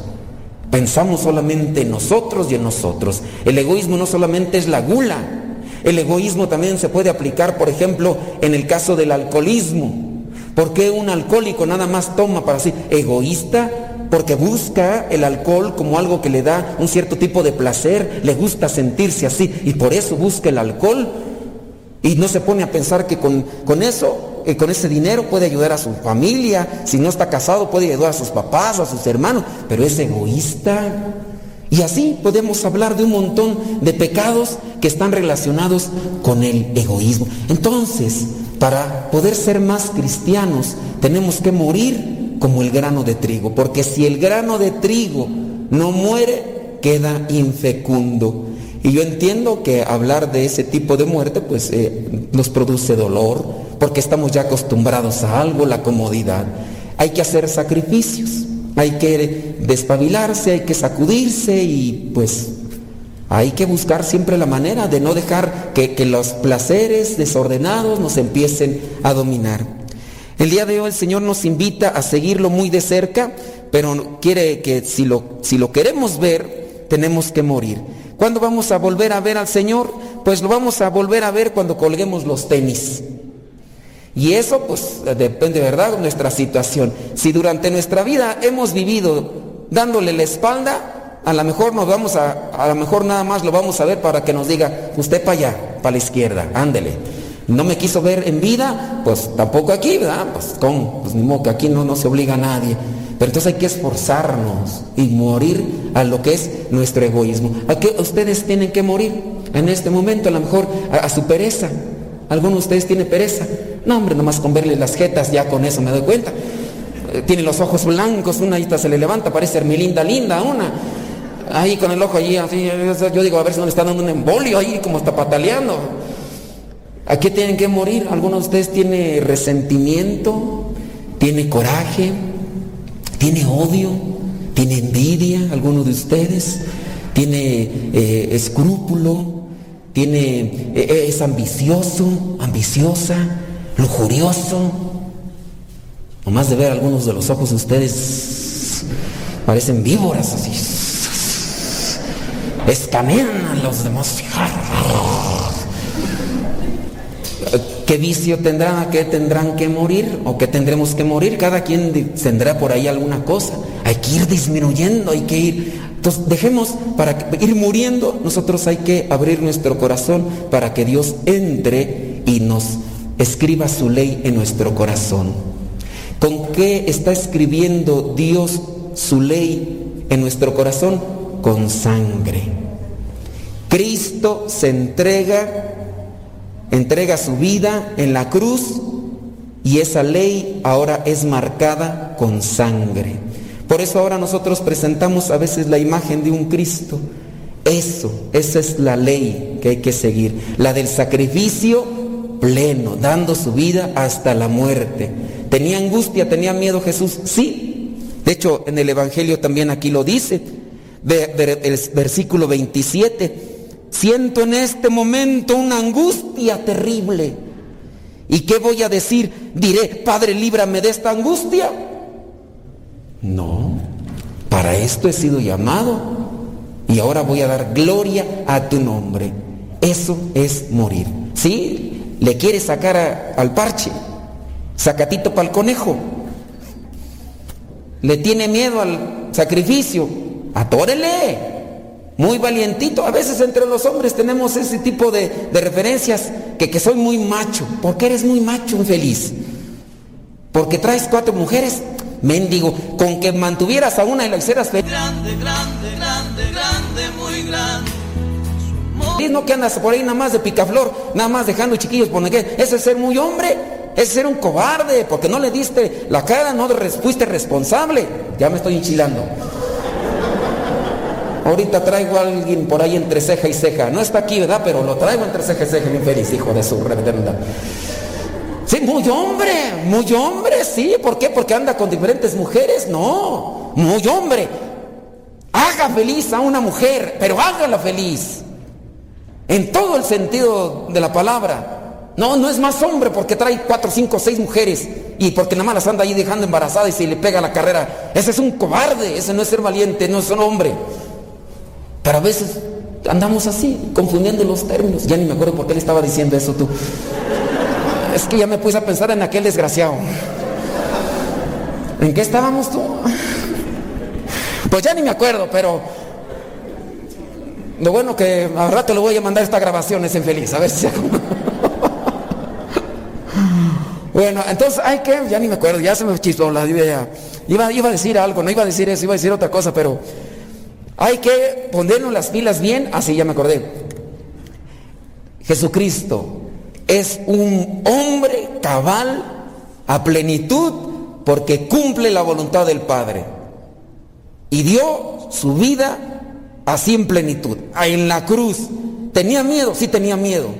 Eh, tenía angustia, dice aquí, tenía angustia. Pero ¿qué voy a hacer? Cumplir con la voluntad de mi Padre. Ese es un hombre cabal.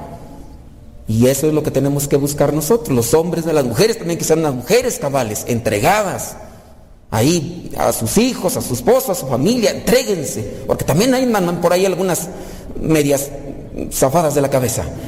Pero entonces hay que dejar que Dios escriba su ley en nuestros corazones y hay que buscar cumplir con la voluntad del Padre.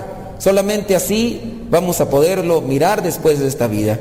Si aquí ya nosotros probamos de lo que es la presencia de Dios y experimentamos su paz, su misericordia y sus gracias espirituales, después de esta vida será todavía mejor.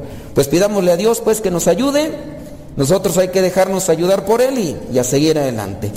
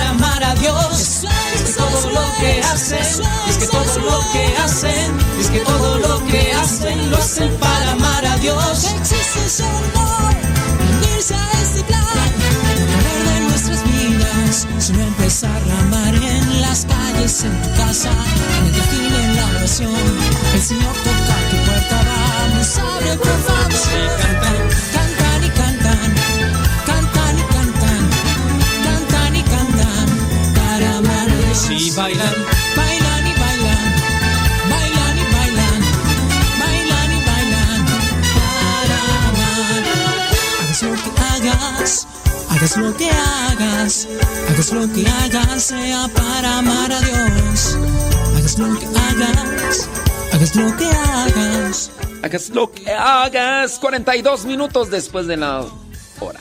Prima, prima. ¿Cómo estás?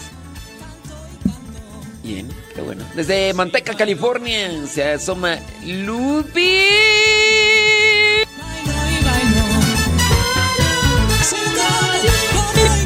Recuerden que si ustedes mandan su mensaje en audio, por favor, por favor, por favor, por favor, no digan buenos días ni buenas tardes.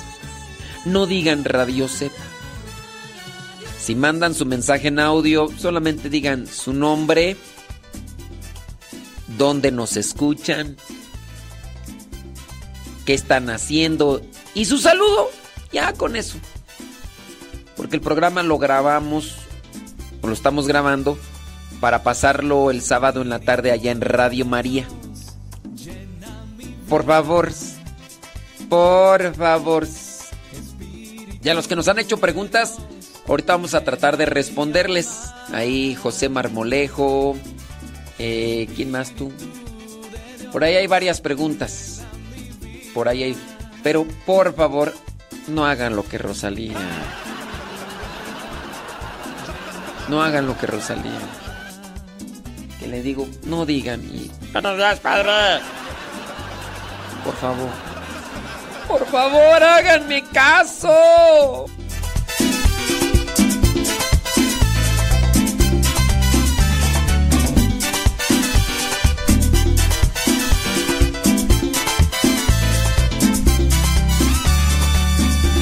Espíritu de Dios. Dice Sebastiana Toribio que no ponga esos audios que están bien pichurrientos.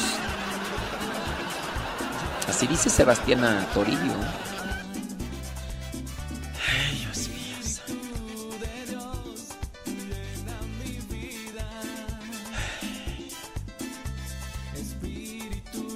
de Dios llena mi alma.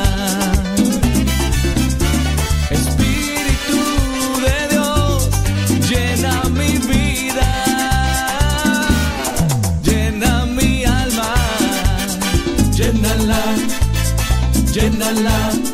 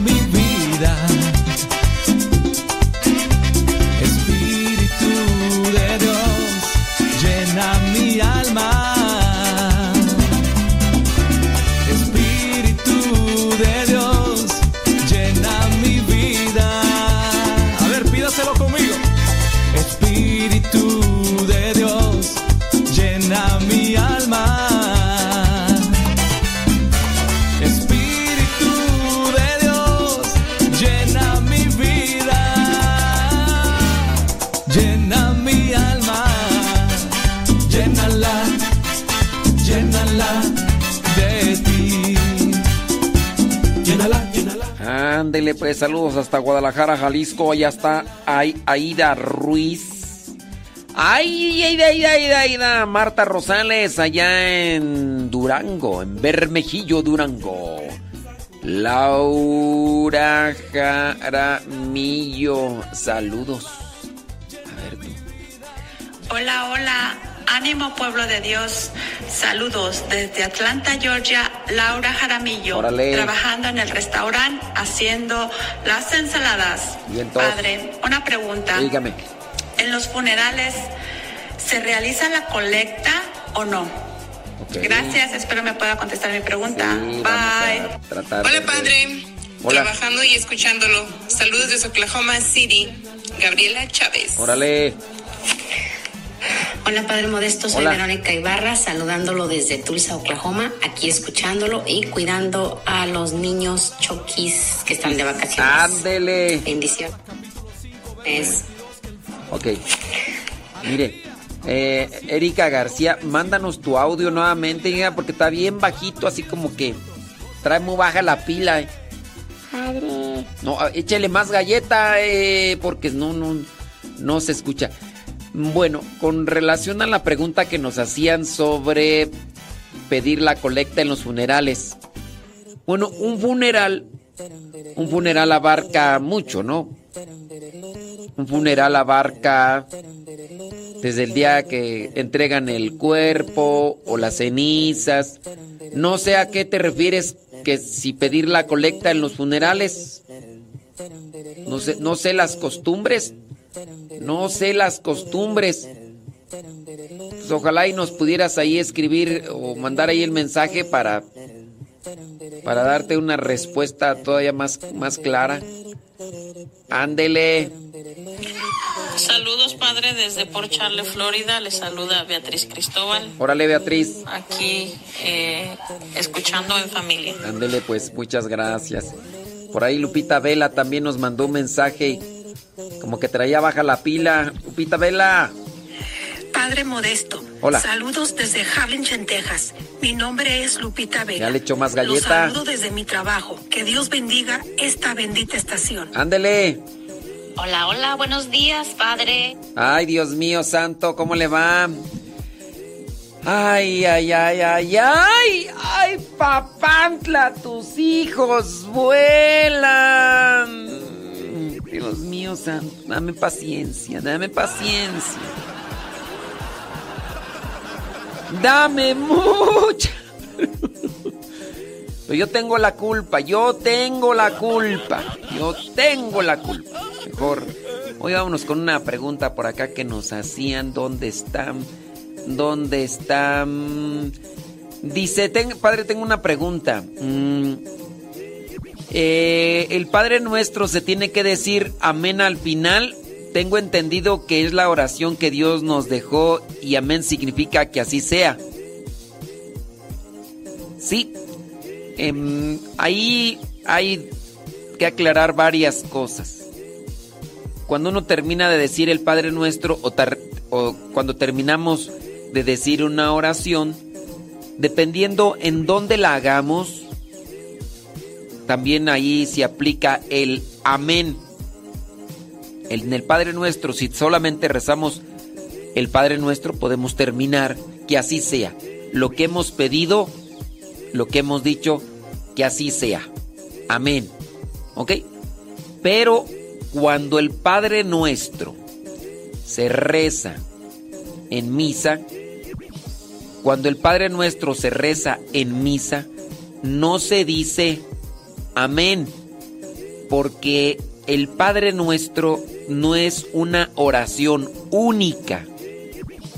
Después de que rezamos el Padre Nuestro, se continúa con la oración, pero solamente el sacerdote sigue la oración. Por eso es que se omite decir en la misa amén. No se dice amén después del Padre Nuestro. Fuera de misa, cuando uno hace el Padre Nuestro, ahí sí uno dice amén, pero no en el caso de, de cuando uno está en misa. All right, all right. ¿Qué otra cosa? Dice, ¿cómo saber si es protestante o católico un canto? Bueno, eh, uno puede analizar varias cosas. Primero, ¿quién la canta? Segundo, analizando la letra. Cuando uno ya conoce la doctrina, cuando uno ya conoce la doctrina de la iglesia, uno identifica este canto es o cuando uno ya identifica pues lo que son los parámetros de la doctrina, uno ya identifica, oh, como que esto que está diciendo no es conforme a la a, lo, que dice la iglesia. Entonces uno debe tener cuidado en esos sentidos. Ahora, cuando se habla de los cantos protestantes que no se deben de cantar en misa, lo que tenemos que hacer nosotros que estamos al frente del servicio litúrgico, lo que tenemos que hacer es conocer la liturgia, conocer qué cosas podemos decir y qué cosas no se pueden decir con relación a la liturgia. Entonces, ya hay unos cantos, hay unos cantos que ya son designados, estos son cantos litúrgicos. Uno debe de conocer cuáles son los lineamientos para el canto litúrgico y en su caso uno debe de conocer los cantos litúrgicos. Y ahí uno no tiene uno problema. Ya, yo ya conozco cuáles son los cantos litúrgicos, cuáles se pueden cambiar y cuáles no se pueden cambiar. Existe una guía, existe una orientación. Y entonces, este, pues, ya cuando tú conoces eso, pues ya dices, ah, no, pues, esto sí, esto no. Claro, existen. Yo, por ejemplo, aquí tengo un problema en lo de la radio. Hay veces que me llegan a mí cantos. Dicen, padre, ¿qué es protestante? Mm, protestante se le dice al cristiano que protesta. Dígase del caso de cristianos no católicos que protestan de los sacramentos, protestan del Papa, protestan de los santos, por eso se les dice protestantes, porque están protestando. Protestando, protestando. ¿Ok? Ándele pues. Entonces, con relación a los cantos. Ah, sí, también hay católicos protestantes. No me gusta el cómo. No me gusta cómo hace el programa el Padre Modesto. No me gusta cómo no me gusta cómo le responde. Entonces ya están protestando. Entonces, con relación a los cantos litúrgicos, yo sé que hay muchas personas que a veces dicen, es que yo quiero poner estos cantos para que haya más variedad en la iglesia. No es que se necesite variedad en la iglesia. Basta con que se viva. Ay, no, pero es que son bien repetitivos. A ver, no se repiten. Si bien es cada ocho días, no, no cansa algo que repites cada ocho días. Se cansa que repitas algo seguido, en el mismo momento. Mira, por ejemplo, a mí me cansa estar escuchando a una persona que dice una muletilla. Así, en una plática de 10 minutos me dice 50 veces este. Este, pues yo, este, le dije, este, mira, este, yo, este, mm, este, este, ¿cómo se llama? Ay, sí, repetitivo, pero cada ocho días vas a misa y escuchas un canto. No, eso no es cansado. Te cansa a ti, pero es porque... Además, las cosas repetitivas, dependiendo cómo se encuentre uno, cansan. Sí, cuando estás enamorado, no te fastidia, no te cansa que te digan a cada rato mi vida, mi amor, mi cielo. ¿No te cansa eso? ¿O sí? Mi vida, ay, mi cielo, mi amor, te amo. Ay, ay, mi Eso no te cansa. No te cansa. Pero pues, tú dices que te cansa. Bueno, pues, pues pero no, no, no, eso no es verdad.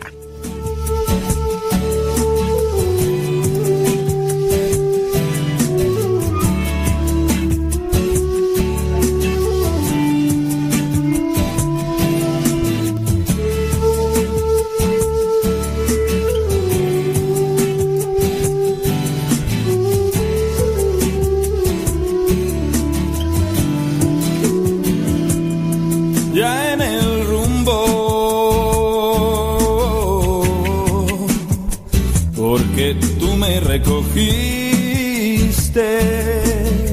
Mm. Ya en el rumbo paso decidido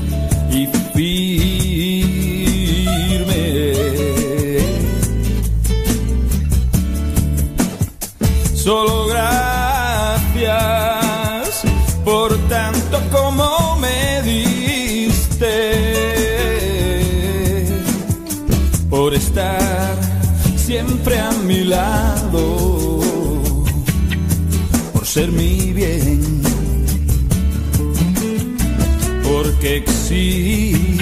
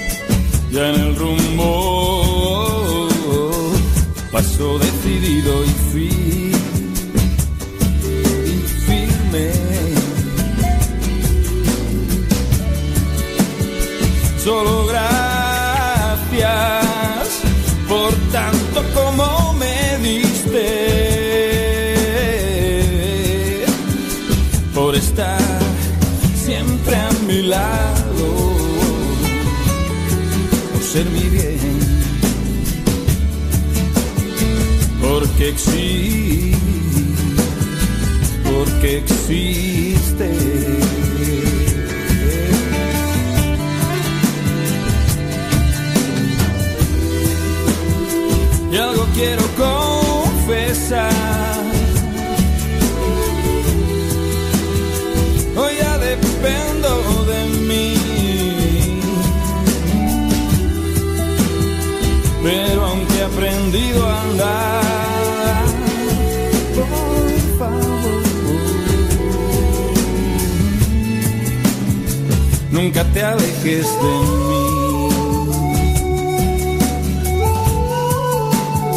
Nunca te alejes de mí.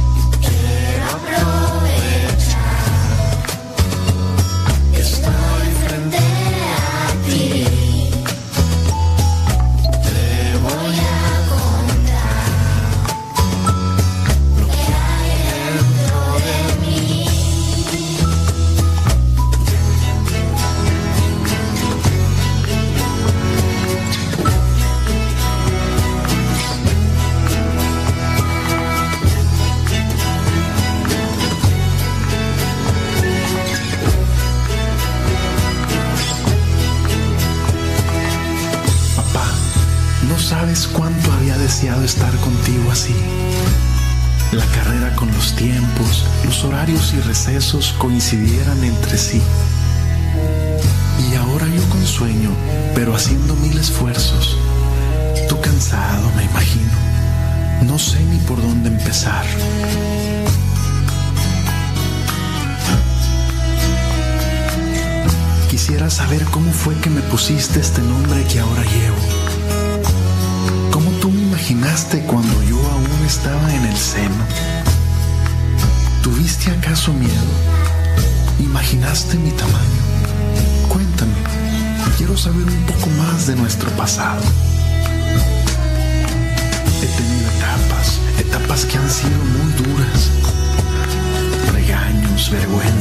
Malos hábitos, chiflazones y desilusiones. Situaciones que ahora sé me han dado experiencia, pero en el ayer, claro que dolieron. Algunos fracasos que he tenido en mi vida me han hecho pensar que tal vez a tu orgullo o quizá a la familia pude avergonzar. Te pido perdón si te he lastimado, si no he sido el hijo que tanto has deseado.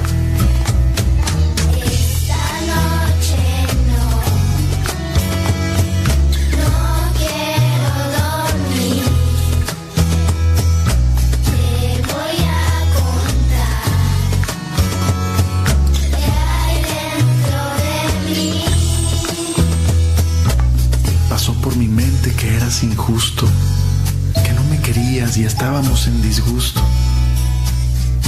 Algunas veces y no sé si te conté, pero de muchas de ellas hasta te culpé.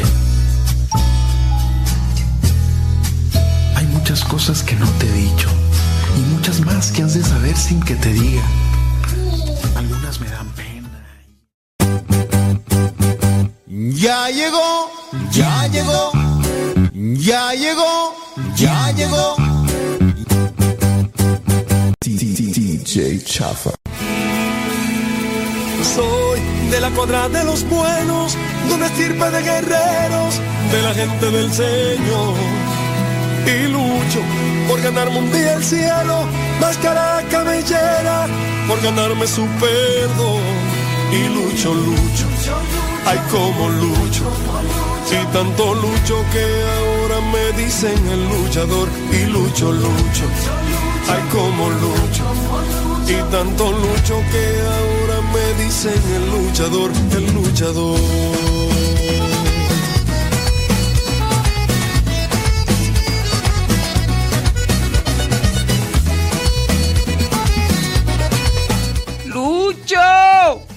¡Lucho! Saludos a Aida Ruiz, ahí en Guadalajara, Jalisco, Marisela Ledesma en Chicago, Illinois. Violeta Álvarez dice, respire profundo, paciencia, paciencia. Sí, sí, Violeta, y sí, haz de cuenta. Hace una pregunta por acá a mí. A mí, a mí, a mí, a mí, a mí, a mí, a mí. Dice, tengo una pregunta. Cuando inicia la celebración eucarística y el sacerdote dice, el Señor esté con ustedes, ¿cómo se debe de responder? ¿Con su espíritu o con tu espíritu? La respuesta es con tu espíritu. Cuando el sacerdote lleva a cabo la celebración eucarística, no está haciendo una representación. En este caso está celebrando en nombre de Cristo. Es Cristo mismo. Pero aquí hay que pues entenderlo así. El Señor esté con ustedes. La respuesta es y con tu espíritu. Dios está haciéndose presente en el sacramento. Las palabras del sacerdote son las palabras de Cristo. No es una representación. Es una acción directa de Dios. No es con su espíritu como hablando en tercera persona. El Señor esté con ustedes y con su espíritu, o sea, está el sacerdote, pero me estoy refiriendo a Dios. No, aquí es y con tu espíritu. No es con el espíritu del sacerdote. Es en nombre de quien celebra el sacerdote. Es Cristo el que está al frente del sacramento. Los sacramentos son válidos. Los sacramentos, quien está al frente de ellos es Cristo. No es el, no es el sacerdote. El sacerdote igual puede estar contaminado, manchado de pecado, pero quien hace eficaz el sacramento es Cristo. Pregunta y respuesta concreta. ¿Cómo se debe de responder cuando el sacerdote en algunos momentos de la misa dice, el Señor esté con ustedes? Y las personas deben de responder, y con tu espíritu. Y con tu espíritu. Así deben de, de responder los fieles. All right. All right. Ver por acá con relación, dice María. María, María. Eh, al Mesías. Sí, sí, sí. Ok, dice, los niños que no quieren ir a misa, yo pienso que los debemos llevar y explicarles qué es la misa. Primero explicarles. Miramos el caso de un niño que tiene 12 años la, mamá decía, no quiere ir el niño a la misa, lo sigo obligando. Entonces, ahí es una cosa que no se debe hacer. ¿O tú qué piensas, Kevin Ferni? ¿A ti tu mamá te obligaba a ir a misa, Kevin? ¡Kevin Fernis! ¡Kevin Fernis! Sí. ¿A ti te obligaban? Entonces, aquí es la cuestión de que vamos a ir a misa. ¿Por qué vamos a ir a misa? Ok, ya lo llevaste al niño a misa, hizo algo que no debía. En la casa le explicas, mira, mijo, mijo, no está bien lo que hiciste en la misa, porque en la misa es, bueno, es un lugar sagrado, se está llevando a cabo, y ya le explicas. Si nada más estaba haciendo algo que no debía, porque hay mamás que sí les llaman la atención, hay, mamás que no les llaman la atención. Hay mamás que los chiquillos pueden estar matando ahí adentro de la iglesia, pueden estar tumbando todas las bancas y las mamás no dicen nada. Entonces, dependiendo pues las, cada circunstancia. Pero dice acá María, dice, entonces hay que llevarlos, quieran o no quieran. Y que se, se va a acostumbrar Dice, el niño se va a acostumbrar amor a misa. No, María, eh, hay que explicar, hay que explicar. No, no porque le des las cosas a la gente a la fuerza, se acostumbran con amor. Yo ponía el ejemplo de Sonia y de Nora. No porque les dieron a la fuerza el arroz con leche, les terminó gustando aun cuando la mamá pudiera haber buscado las tácticas más amorosas de, ándale, mija, cómetelo. Y porque no hacía caso, te lo tragas, hija de... Así le decía la mamá. María Pantoja, hay, cosas que hay que irlas explicando. Dice ella que si no quieren ir y no los llevamos ellos, se acostumbran. No, ni te creas. Hay mucha gente que la llevaron a fuerza y no se acostumbraron, mija. Te lo digo yo que tengo desde el año 98 escuchando este tipo de quejas.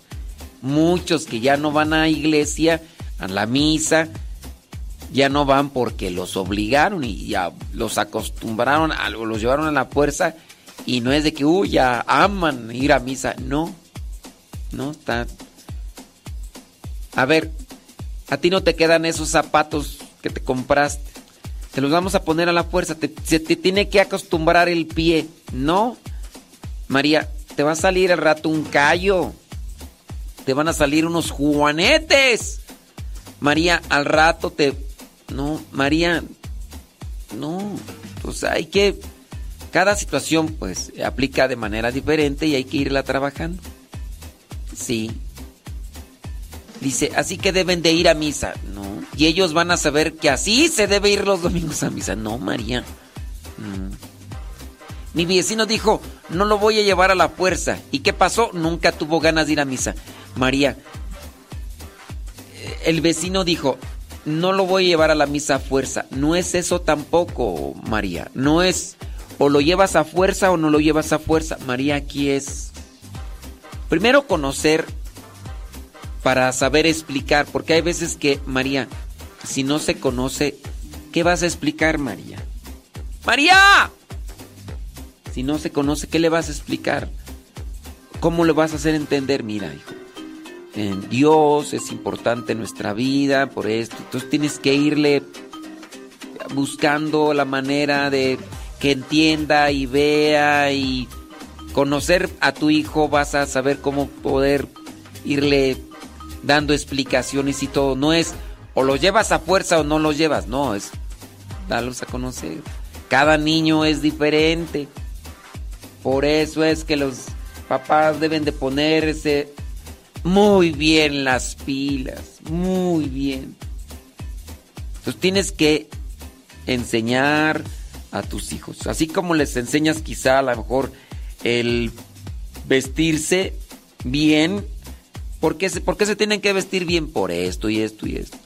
Si tú les dices a tus hijos, mira, no es correcto que hagas esto, por esto y esto y esto, y lo van ahí entendiendo.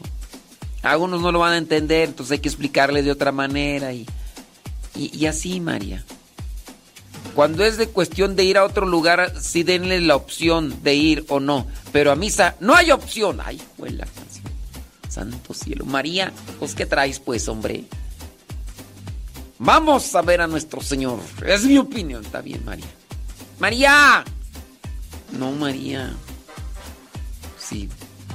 Dice, saludos Pati Luna y Lupita desde Dallas, Texas. Tal vez para que para quien siempre le dan cariños es fastidio, pero cuando siempre te ignoran y solo te buscan con el deseo del momento es triste. Uno aguanta porque espera que algún día cambiará. ¿De qué me hablan, Willis? María, ¿de qué me estás hablando, María? Eva María se fue.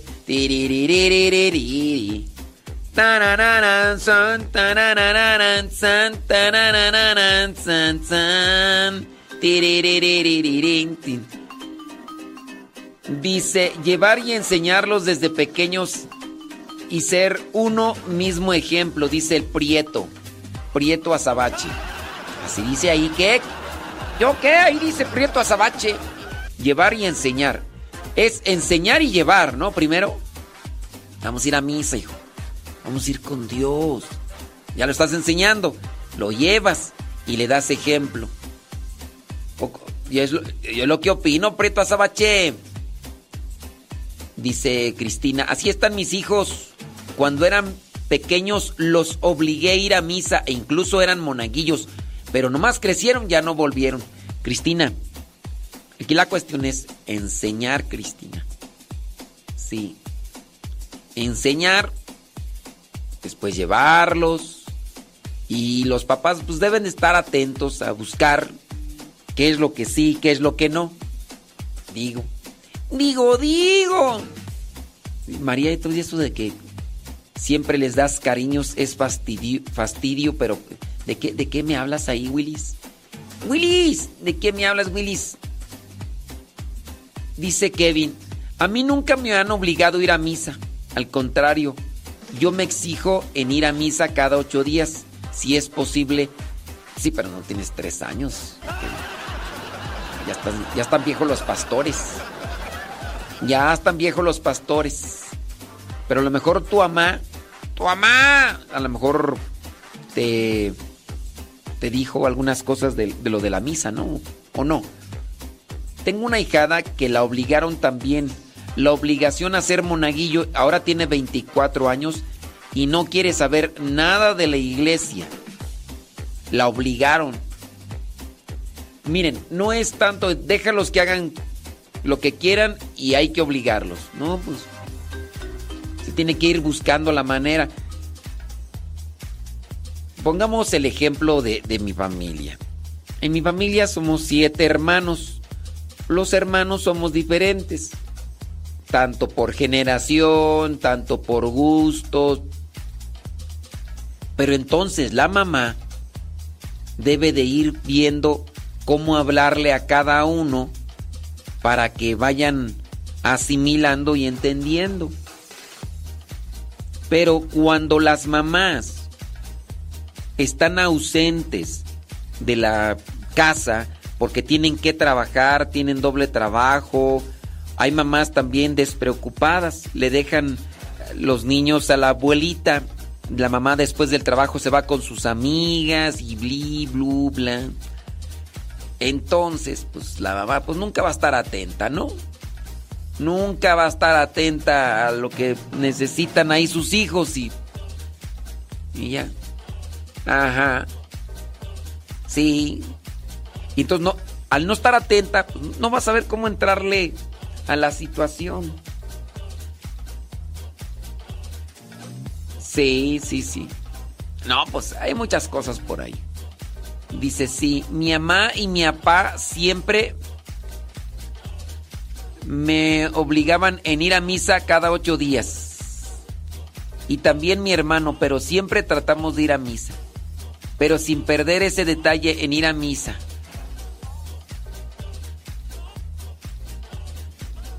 Mi mamá y mi papá siempre me obligan, dice acá. Ay, dice. Bli, bli, bli, bli, bli. Eh, ¿Cómo? ¿Qué dices tú por acá tú? Dice que fui a ver y la verdad, padre, que es muy triste y hay que tener mucho cuidado con nuestros hijos. Y sí, la verdad es muy impactante. ¿De qué me hablas tú? Como que son mensajes. ¿No estarán escuchando otra estación de radio tú? ¿Quién sabe?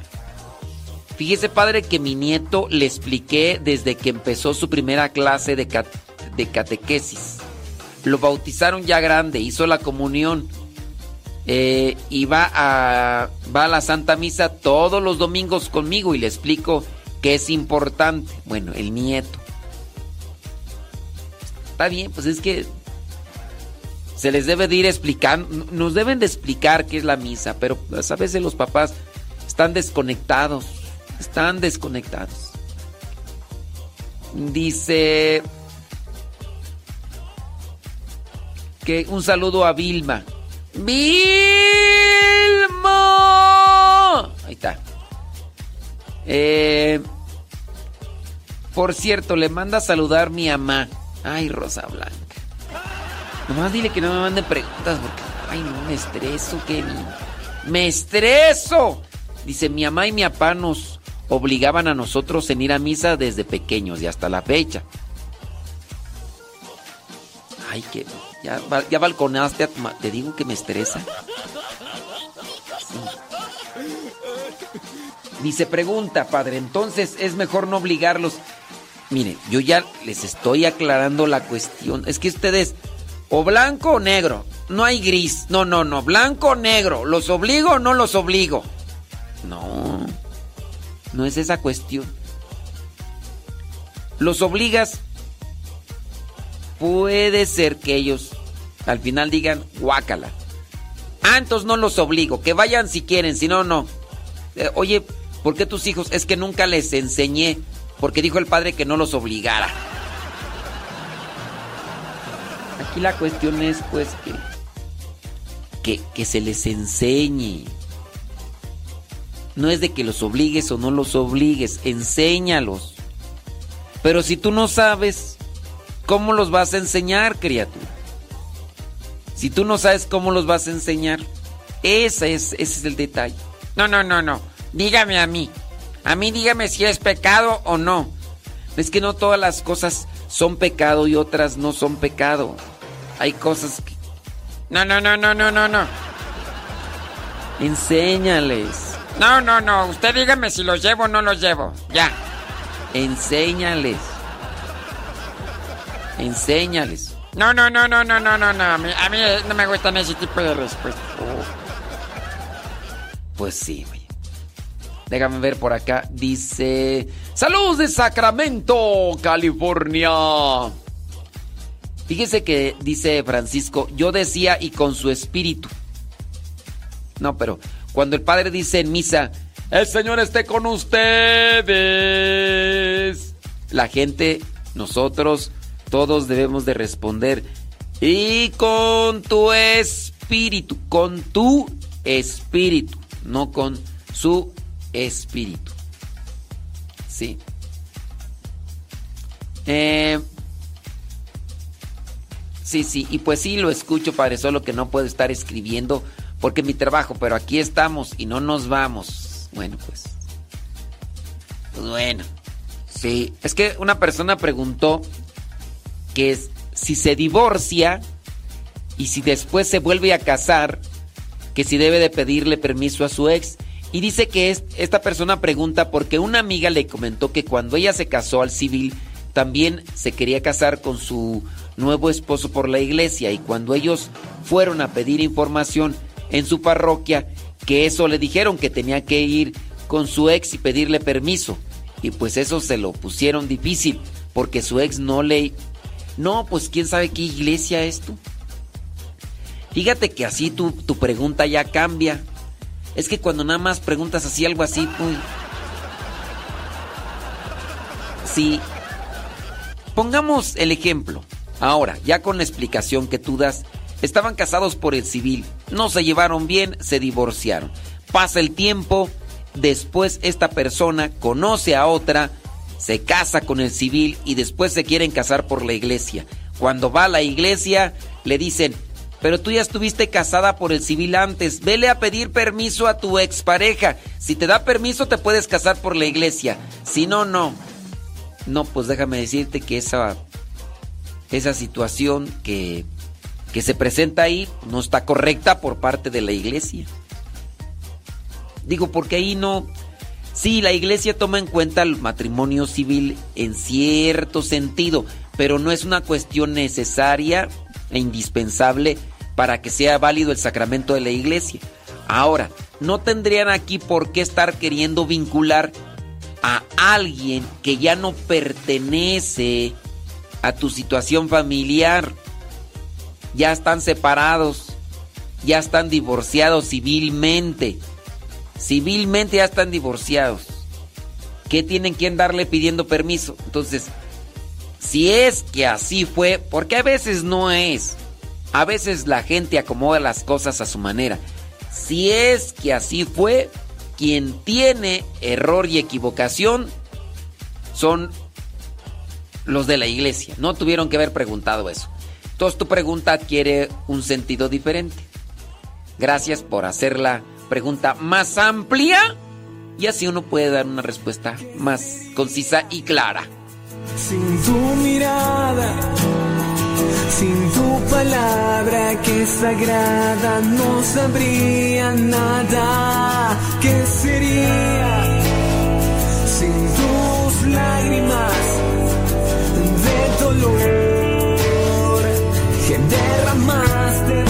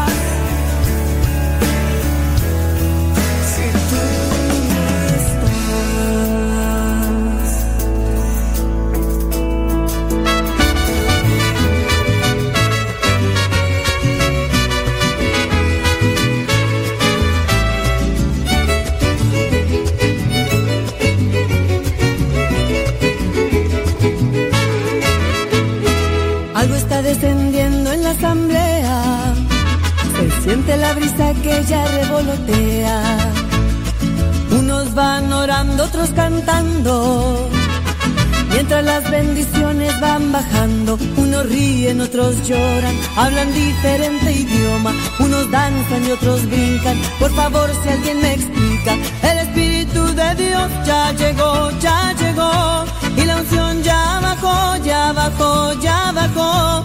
El Espíritu de Dios ya llegó, ya llegó, y la unción ya bajó, ya bajó, ya bajó.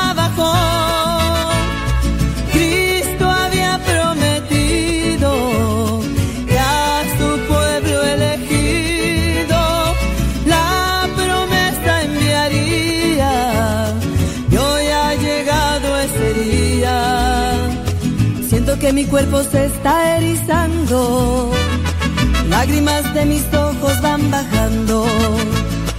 Veo a mi alrededor que unos alaban y otros reciben la paz que necesitaban. Unos ríen, otros lloran, hablan diferente idioma. Unos danzan y otros brincan. Por favor, si alguien me explica, el Espíritu de Dios ya llegó, ya llegó. Y la unción ya bajó, ya bajó, ya bajó. Ya llegó, ya llegó. Y la unción ya bajó, ya bajó, ya bajó.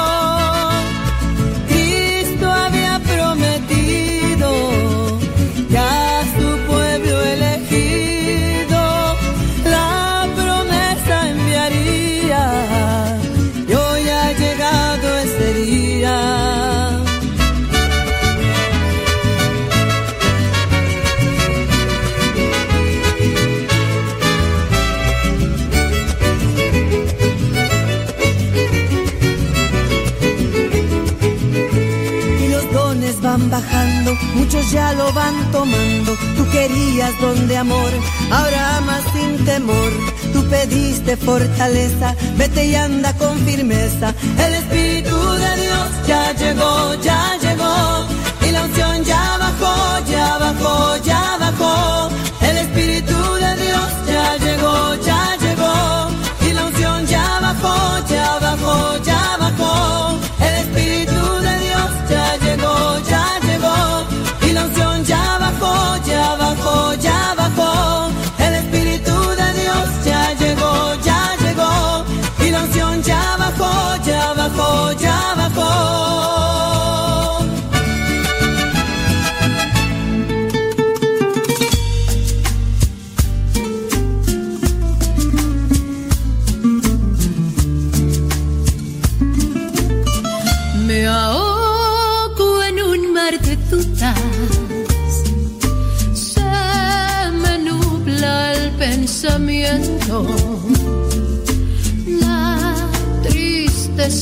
no me deja.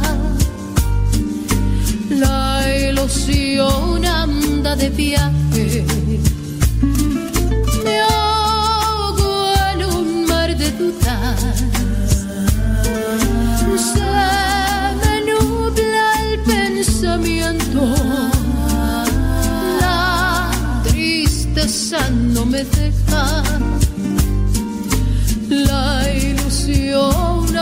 Anda de viaje. Yo pienso en ti. Busco tu ayuda y pienso en ti, Señor. Yo pienso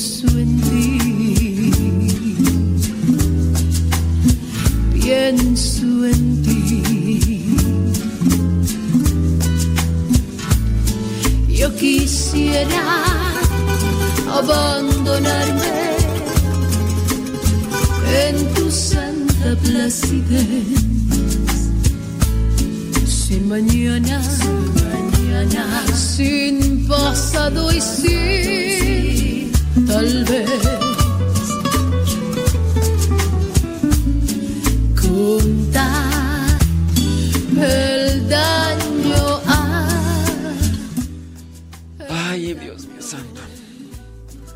Miren, ahí en el chat Modesto Radio de Telegram, pues yo quise que ustedes me mandaran sus audios para que fuera un programa pues con participación. Entonces, dentro de mis indicaciones constantes, desde que abrí el chat y después reiteradamente les estoy diciendo, mándenme por favor su audio, pero no me digan buenos días, porque el programa lo voy a estar grabando para después pasarlo en la tarde el sábado allá en Radio María. Por favor, no me digan buenos días, porque ese programa lo grabo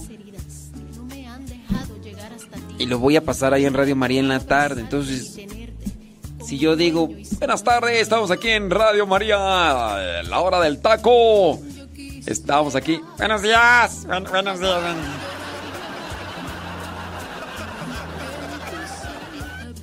Entonces, por eso es que... Pero haz de cuenta que les dije a varios, oye, no me hagas caso, tú di buenos días, que te valga un cacahuate, un comino, este... La indicación que te estoy dando, tú entra ahí, buenos días. Haz de cuenta. Ya puedes que no, ya. yo sé, hay algunos de ustedes que sí. Sí, agarró bien la onda y todo, pero otros así que yo voy a decir buenos días. Y no es la primera vez. El sábado pasado en Radio María, estando en vivo, igual les dije y les ponía ahí, eh, por favor, no digan Radio Sepa, ya haz de cuenta. Haz de cuenta que una persona. Bueno, aquí estoy conectada en Radio Sepa. Radio Sepa. Haz de cuenta que le dije, repítemelo así con voz.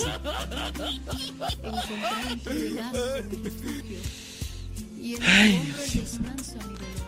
Dije, no, no. Y ya por eso mejor ya dije, ya no voy a pasar los audios. Pues sí. Así pasa. ¿Tienes preguntas? Lánzalas. Ya ahí en escrito, por favor, en escrito, en escrito. En escrito. Arroba cabina radio sepa. Arroba cabina radio. Radio sepa, por favor. Ándele, gracias, eh. Gracias. Gracias. Sí. Dame paciencia, Mucha paciencia. Contar dice por acá que corto los audios. Pues cómo no los voy a cortar si me empiezan diciendo buenos días o radio sepa. ¿O quieres que los que, que, que, que sigan escuchando? Es que el programa se está grabando para pasarlo en la tarde. ¿Cómo voy a seguir con el audio? Tú también, ay, de veras, voy a creer ya ni la chiflas que es cantada. ¿Cómo quieres que siga dejando el audio también tú? Ay, no.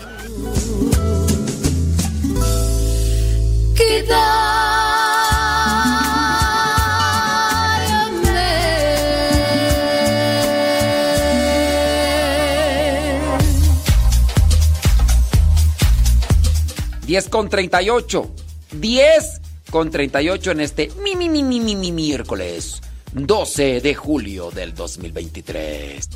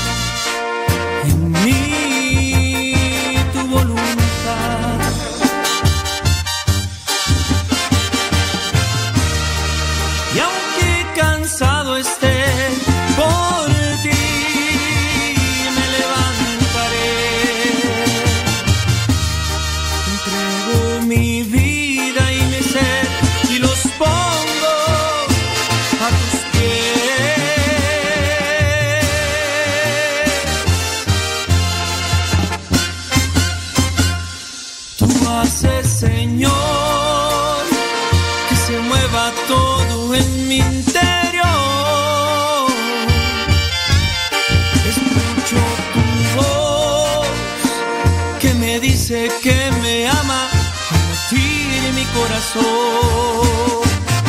Tú haces, Señor, que el caído se levante, que el enfermo se restaure. Así que ve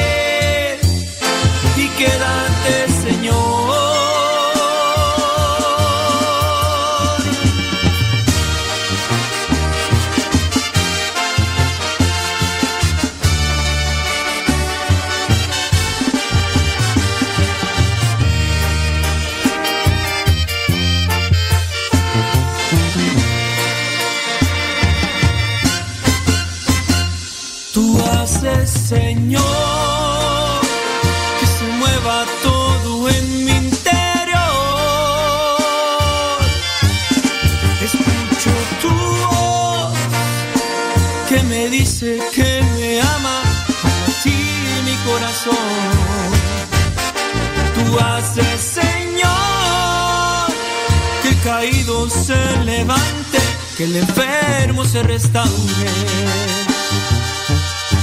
Así que ve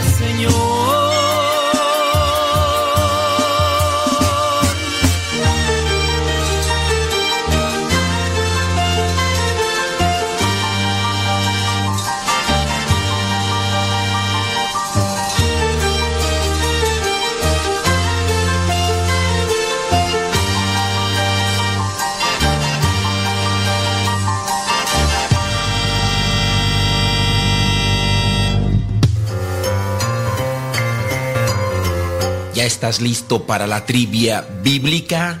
Vámonos pues con ella. La pregunta del día de hoy es la siguiente. ¿Cuántos años duró el pueblo de Israel comiendo el maná? ¿Cuántos años duró comiendo el maná los israelitas? ¿Cuántos años duraron? ¿Duraron 30? ¿Duraron 40? ¿O duraron 50? ¿Cuánto tiempo fue el que el pueblo de Israel duró comiendo el maná, aquel manjar bajado del cielo? ¿Cuántos años duraron comiendo el maná? ¿Duraron 30? ¿Duraron 40?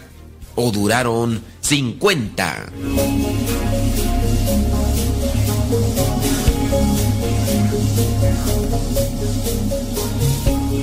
El maná era una especie de flor, algo que vendría a ser como un pan, algo así. ¿Cuántos años duraron? ¿Duraron 30? No, no duraron 30. ¿Duraron 50 años? Tampoco. De hecho, en algún momento el mismo pueblo de Israel se cansó y decían que ya les había aburrido comer maná durante mucho tiempo y comenzaron a pedir carne porque pues estaban acostumbrados a comer carne. Duraron 40 años.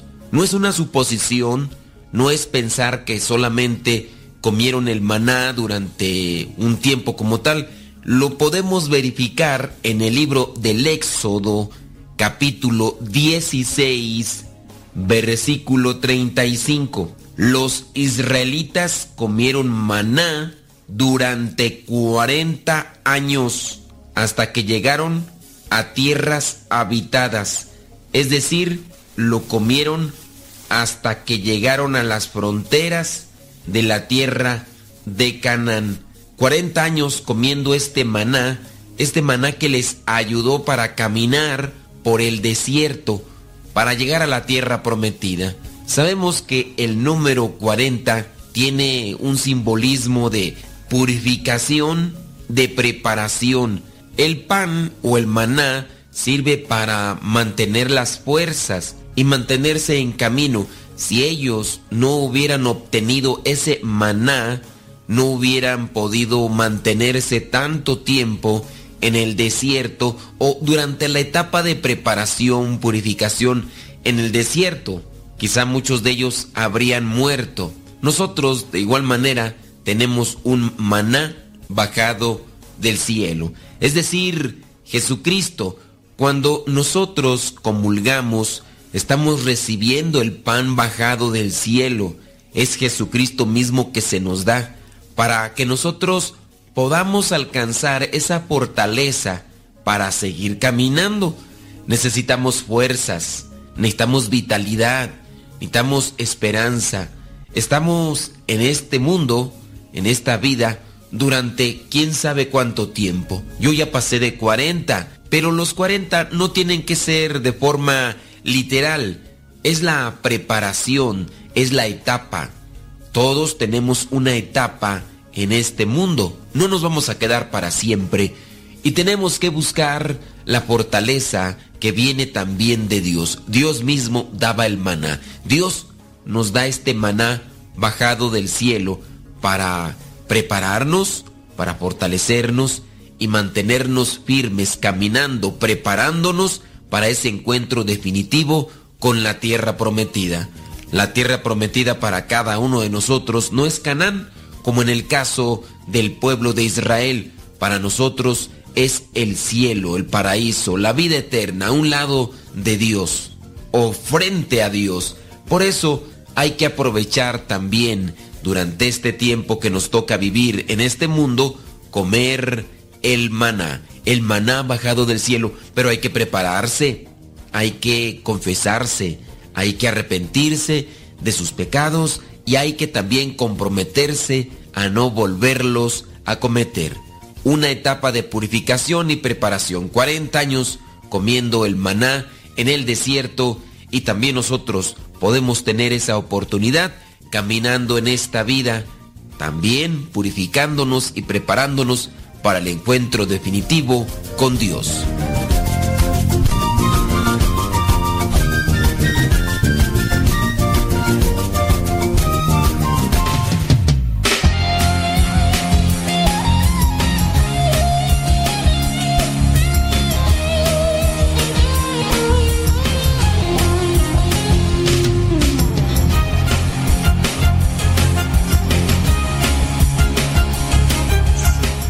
Muchas gracias, muchas gracias por estar ahí en sintonía con nosotros. Eh, déjame mandarle saludos ahí a los que tienen a bien de decirnos dónde.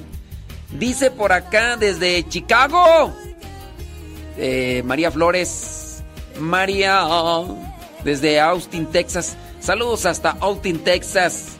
Allá está Claudia Ramírez. También allá está Lupita, la esposa de Héctor.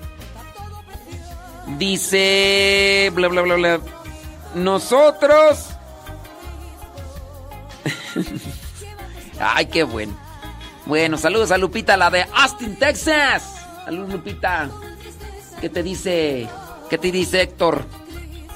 Dice por acá una persona. Dice, tengo una pregunta. ¿Cuál es la diferencia entre un canto, canción o alabanza? Yo tenía entendido que una alabanza era un canto pero alguien de un ministerio musical me corrigió y me dijo que no, que una alabanza no es un canto. Yo pensé que solo había cantos y canciones. Este, pues una alabanza es un canto. Pues son formas en las cuales se refiere, ¿no? Sí, no sé esa persona que... Mira, puede ser su opinión. Su opinión no la puedes tomar como corrección. A menos de que lo que te presente tenga fundamento y tenga verdad. En el caso de hablar de los cantos, los cantos son alabanzas. Ah, no, una alabanza es una cosa. No, y ahí entraríamos en lo que vendrían a ser los tipos de géneros de música. Así como los salmos, ya ves que los salmos tienen su género literario. Unos son himnos, otras son este, alabanzas, otros son plegarias, súplicas, pero ahí hablamos de un género literario y eso pues es diferente. No sé si esta persona que te que te corrigió pues tenga mucho pero mucho conocimiento, pero si no te supo explicar bien, que te dé un fundamento, pues nada más es una opinión y entonces eso no se puede tomar como corrección, Lupita.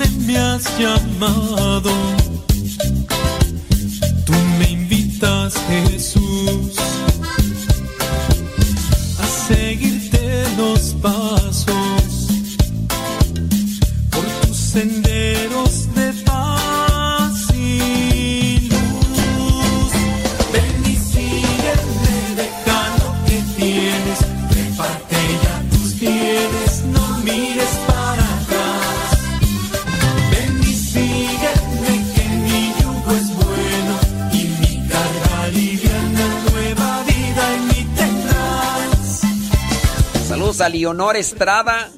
Leonor Estrada, Estrada allá en Acuitlapilco, Chimalhuacán. Saludos a Male, a Malena Nabor, también en Acuitlapilco, Chimalhuacán. Saludos al Porro, ahí en Acuitlapilco, Chimalhuacán, hombre. Gracias, muchas gracias por su preferencia.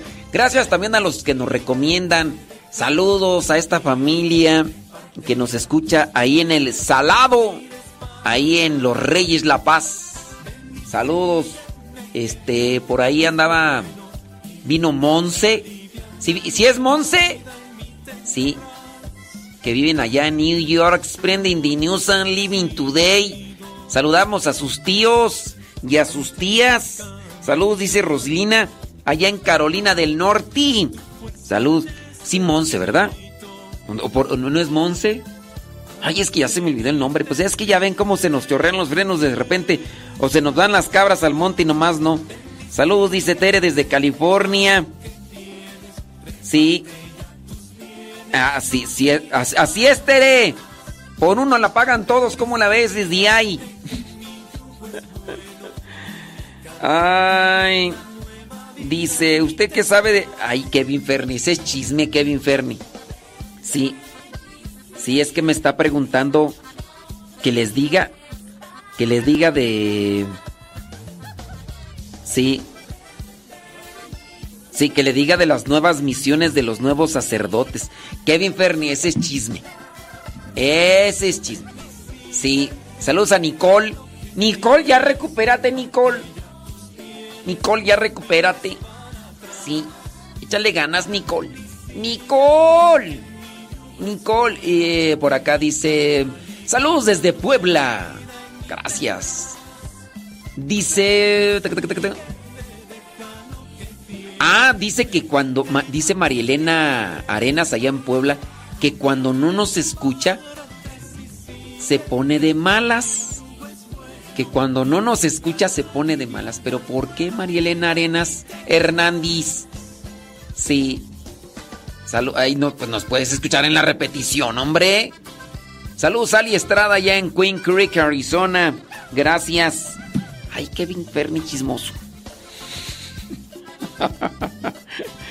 sí, es chismosillo, Kevin Fernis. Sí. Ay, no, Dios mío. Ay, no, y se hace el sentido. Ay, Kevin Fernis, de veras. Tienes mejor una preguntita, lánzala. María Tapia, allá en Carolina, gracias. Eso. Déjame ver por acá una preguntita, pero diferente a la que está haciendo el Kevin Fernis, porque sí, Kevin Fernis anda por ahí haciendo. Saludos, eh, José Alejandro José Alejandro. Sí. Dice, yo ya como, como sabe usted, mmm,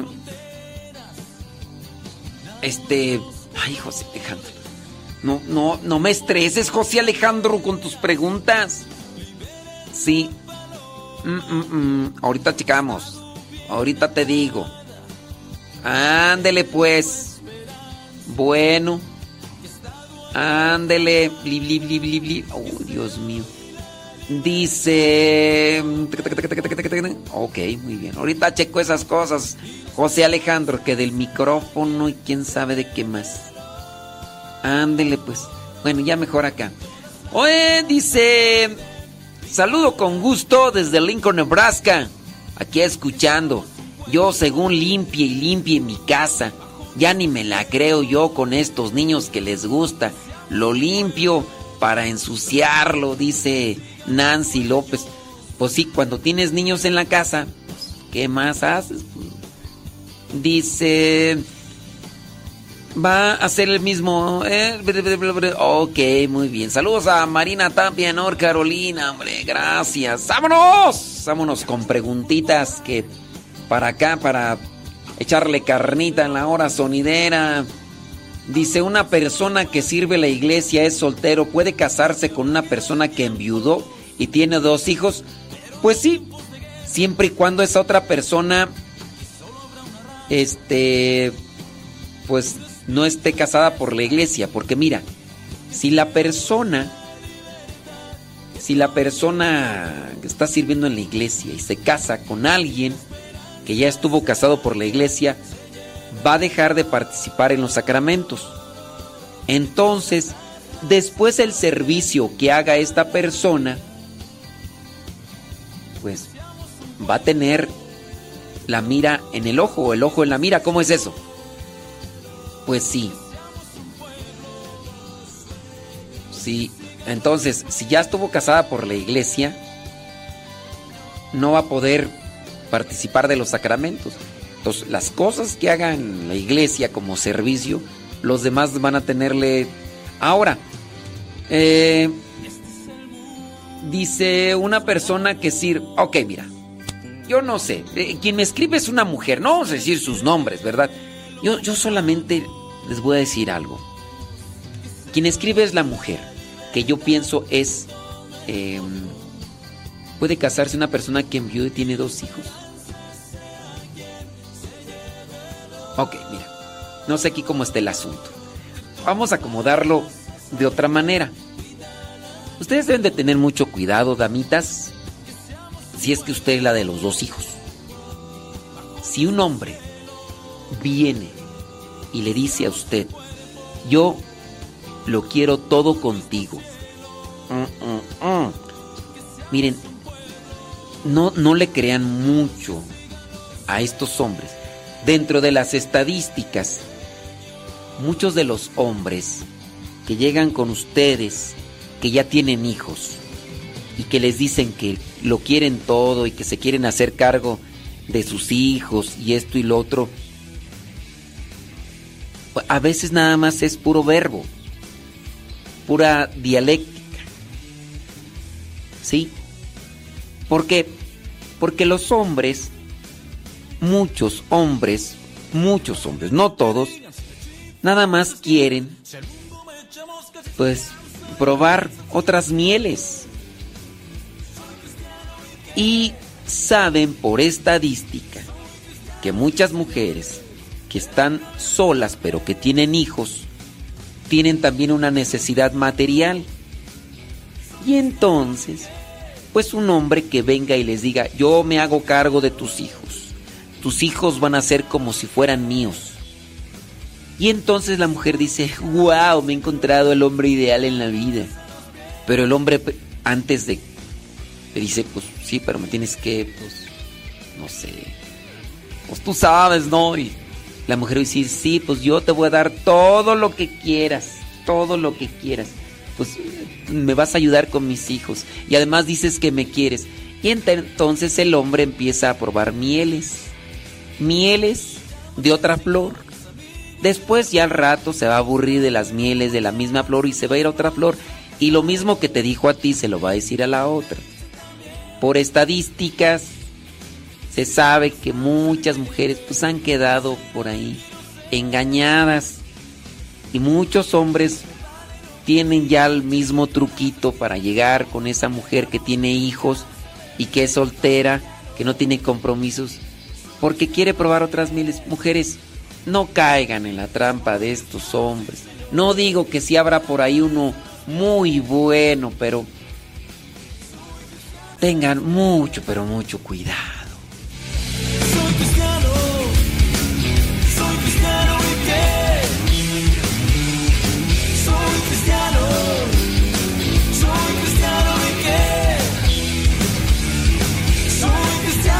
Señores, de la cabeza a los pies.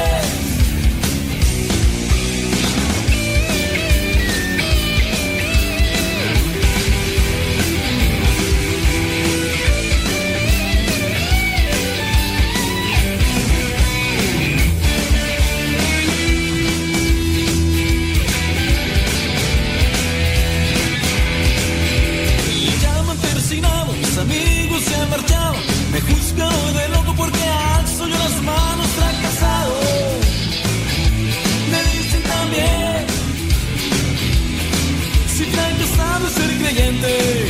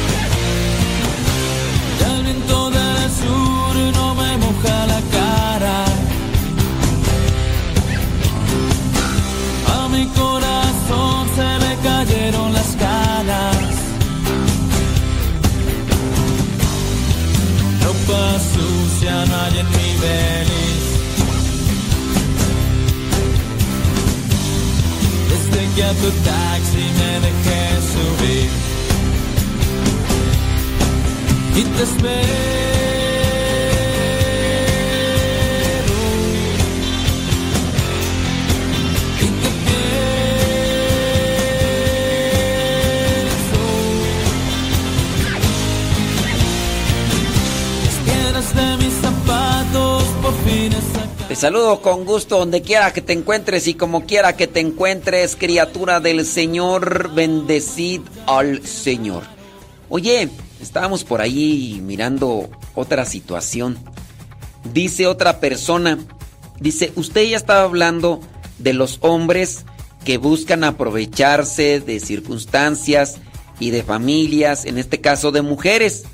Mencionó el caso de los hombres que le prometen muchas cosas a una mamá soltera solamente por la cuestión de la miel. Dice, ¿y qué hay también de los hombres que solamente buscan a una mujer, la, pues sí, la, la ilusionan, pero a veces estos hombres quieren a otra mujer para que se haga cargo de sus hijos. La otra mujer ya no lo soportó y le dijo, ahí te vas, ahí te quedas y ahí te llevas a tus hijos. Entonces dice, dice la señora acá que nos escribió, dice que conoce el caso de un hombre, un hombre que tiene dos hijos y que anda buscando a una mujer, no tanto porque encontró a quien le llena la pupila y le llena el corazón, sino que a su vez está buscando a alguien que le ayude para la crianza de sus chamacos. Dice, y así también hay hombres abusivos, no porque andan queriendo probar las mieles de otra flor, sino porque andan queriendo encontrar a alguien que les que les cocine, que les planche, que le cuide también a sus hijos. Sí, hay casos por ahí también que me platicaban, dice, el señor y la señora ya traen hijos por ahí.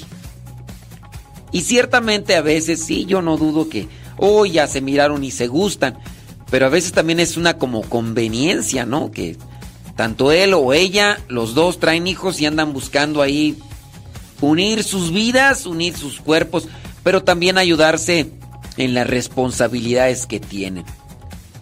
Mujeres, sean abusadas. Si usted es mujer y, y no tiene hijos y ya está, pues ya está grandecita y dice, pues nomás no salió nadie por ahí quien se aventara el tiro y ahorita está un señor que me habla requete bonito, ay, ay, ay, me baja las estrellas, la luna y las estrellas, y dice que también me quiere bajar otra cosa. Cuidado, no vaya a ser que ese señor tenga por ahí algunos hijos que quiere que, que tú se los cuides. No quiere que nada más tú le des ahí de, de, de comer y todo. Entonces, ten mucho cuidado. Dice, mm, mm, ándele. Dice, me encanta su programa. Dice Ana. Ajana. Saludos a Doña Conchita allá en la Marquesa. Doña Conchita, ¿qué dice Alex? Alex, el genio. ¿Qué dice Alex? Señora Conchita allá en la Marquesa. A ver cuándo pasamos otra vez ahí por los molcajetes para echarnos un. Ay, para que me invite un taco. Y al que vaya conmigo también, porque algunas veces he pasado, señora Conchita, pero paso nada más en el autobús y pues ni modo decirle al autobús, bajan aquí en los molcajetis. Pues yo sí quisiera, pero. Luego, ¿qué tal si me dice, bueno, vamos a hacer una parada aquí en los molcajetes, pero que nos inviten de comer a todo el autobús? No. Y luego ni los voy a conocer, no, mejor cuando me lleven en, en carro y que pasemos por ahí, ya, no, ya nos invita. Señora Conchita, y en la marquesa. Ahí, saludos al buen Alex, el genio Lucas. Este, una persona acá nos pregunta. Dice que si escucha la misa por la radio entre semana, que si le cuenta, como si estuviera presente, dice Ana. Ana.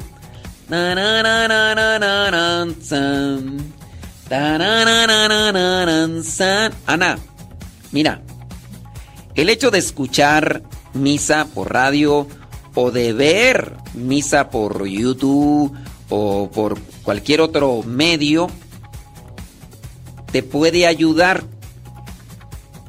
pero no viene a ser lo mismo que estando presente. Mira, los sacramentos hay que aprovecharlos. Eh, los sacramentos, hablando de la misa, no es que nosotros vayamos acumulando participaciones en la misa para que nos sean válidas en cierto momento de nuestra vida, como se hace con los niños que están en el catecismo. Algunos niños que están ahí en el catecismo. ¿Qué pasiones, Santo Marcial, allá en Santa María, California? Saludos, allá en Montebello, California, dice Henry Rodríguez. Henry, hay algunos niños que están en el catecismo y que las catequistas les dan una boletita. Y ya terminando la misa tienen que ir con el padre o la catequista para que les ponga un sello o una firma. Y después esa la presentan a la catequista como una cuestión de... Estuvo en misa y participó. Con, Dios no es lo mismo. Tú tienes que ir a misa no para que te valga, o para que te cuente. Tú tienes que ir a misa para aprovecharte de la misa. Aprovecharte en el sentido de aprovechar ese recurso, no, no ese recurso, ese alimento espiritual. No es lo mismo. Yo puedo ver un concierto en internet. ¿Qué pasiones iban desde Perris, California? Yo puedo ver un concierto en en internet no es lo mismo ver el concierto en internet que ir en vivo. No es lo mismo.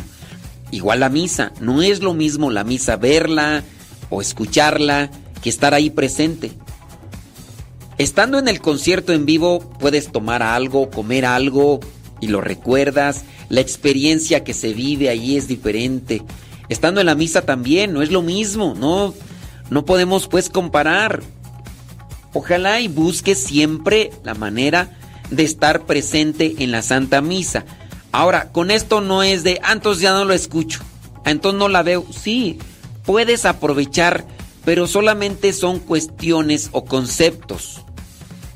Así espiritualmente puedes aprovechar la misa a distancia, pero estando en el lugar de la misa la puedes aprovechar sacramentalmente.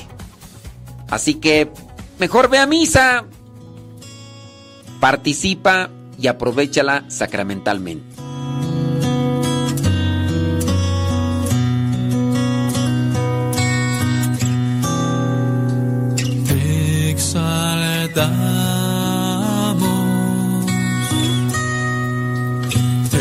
Exaltamos, te exaltamos por siempre, Señor.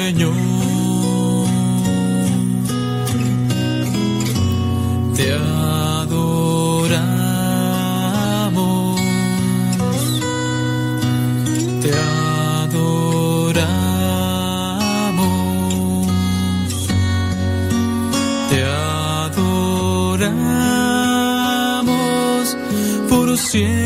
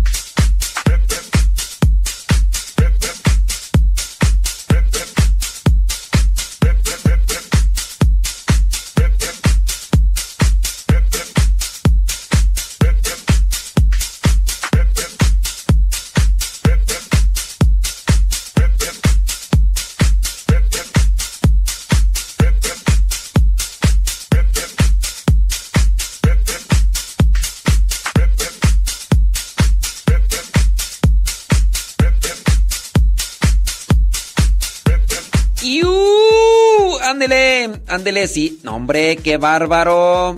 Eh, con relación, es una pregunta que me hacen y que me han hecho. Hay diferentes géneros de música, eh, alabanzas, cantos.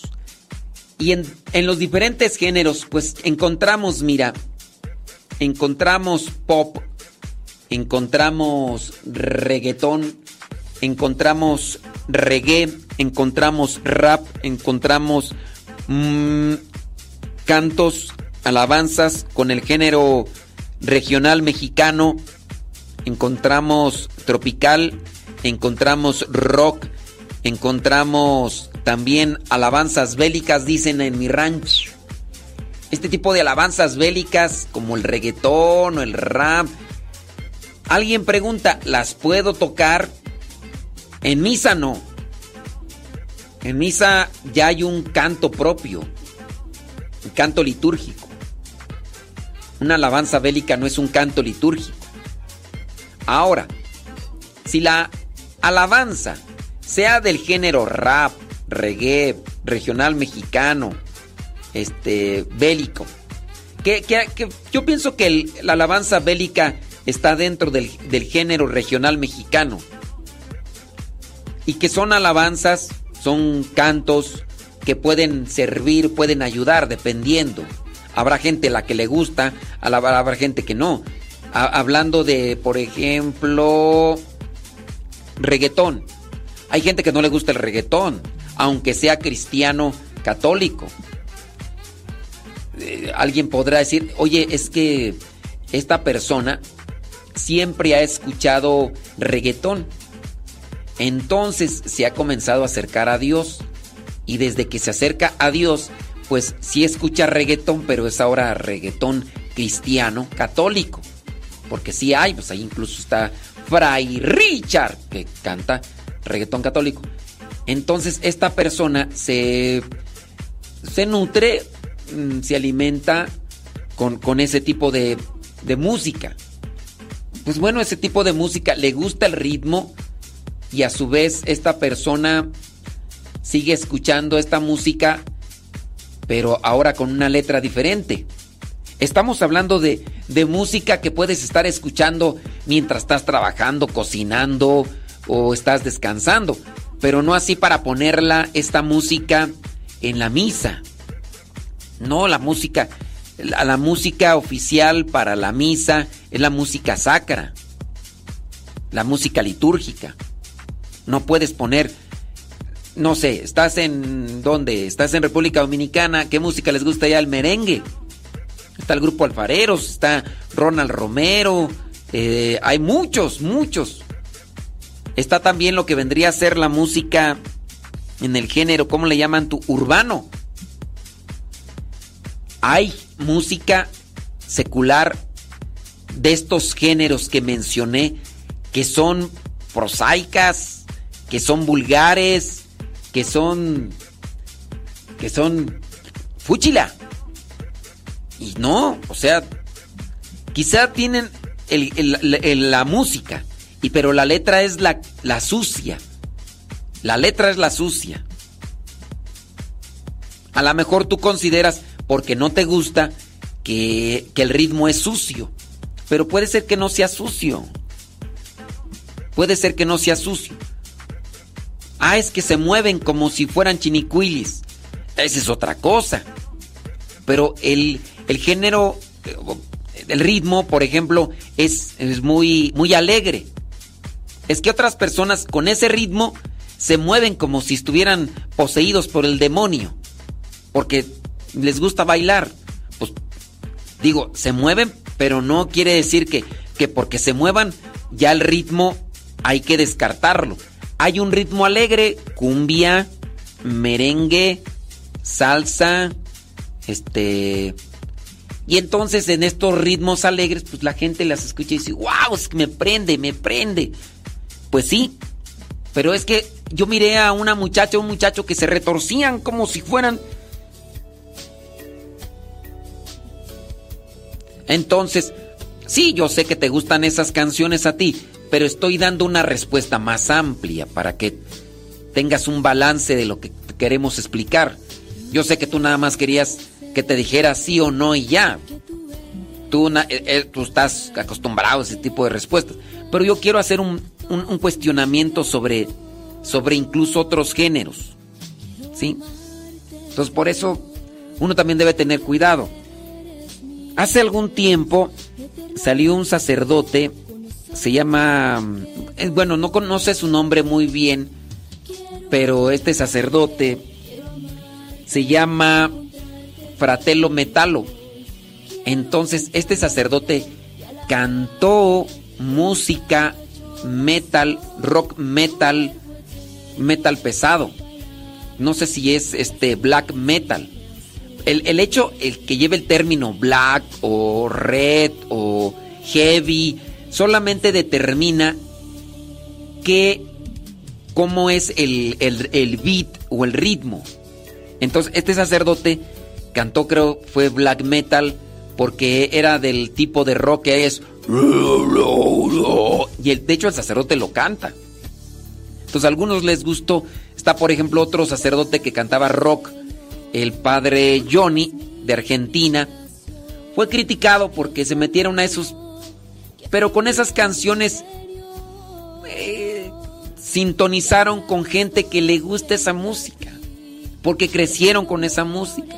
Aunque la letra no sea satánica, pero les gusta esa música. Y ellos quisieron sintonizar con ellos para darles un mensaje por medio de la letra con ese ritmo.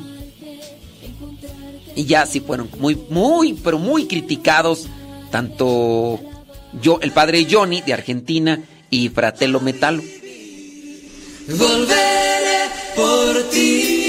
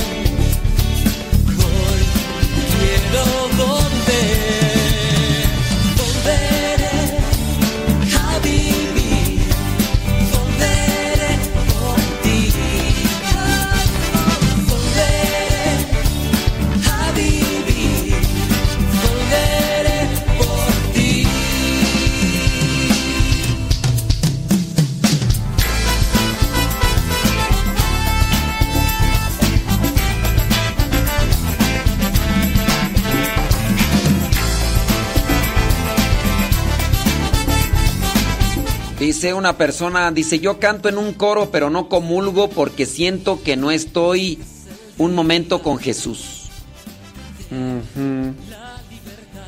Bueno, trata de platicar más profundamente esto con tu guía espiritual o con tu sacerdote para que te oriente. Sí. Ándale. Sí, para que trates de tener ahí pues un poquito más de... Sí, sí, sí. Saludos Iván allá en Perris, California. Gracias.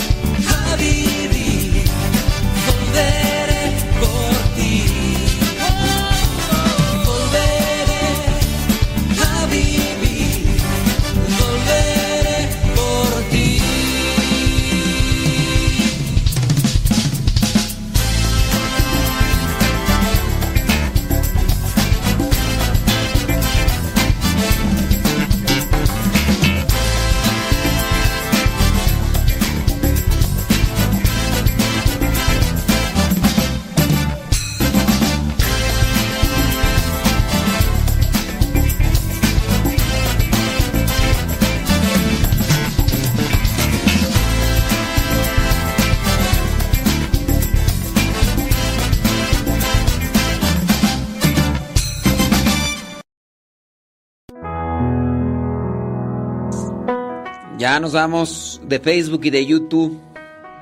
Gracias a los que nos acompañaron ahí en Facebook y YouTube. Seguimos acá en Radio Cepa. Ya sabes, ahí se queda guardado el programa en Modesto Radio, en Facebook, en YouTube. Ahí se queda guardado. Muchas gracias. Facebook y YouTube, Modesto Radio. Si quieren seguir escuchándonos, bueno, pásenle acá a Radio Cepa. Radio Cepa. Radio. Totoroto. Siempre que, que bárbaro. Bueno, pues échele muchas ganas. 11 de la mañana con 28 minutos en este día, mi, mi, mi, mi miércoles 20. No, 12, 12, 12. 12 de julio del 2023. Yo sé que murió por mí.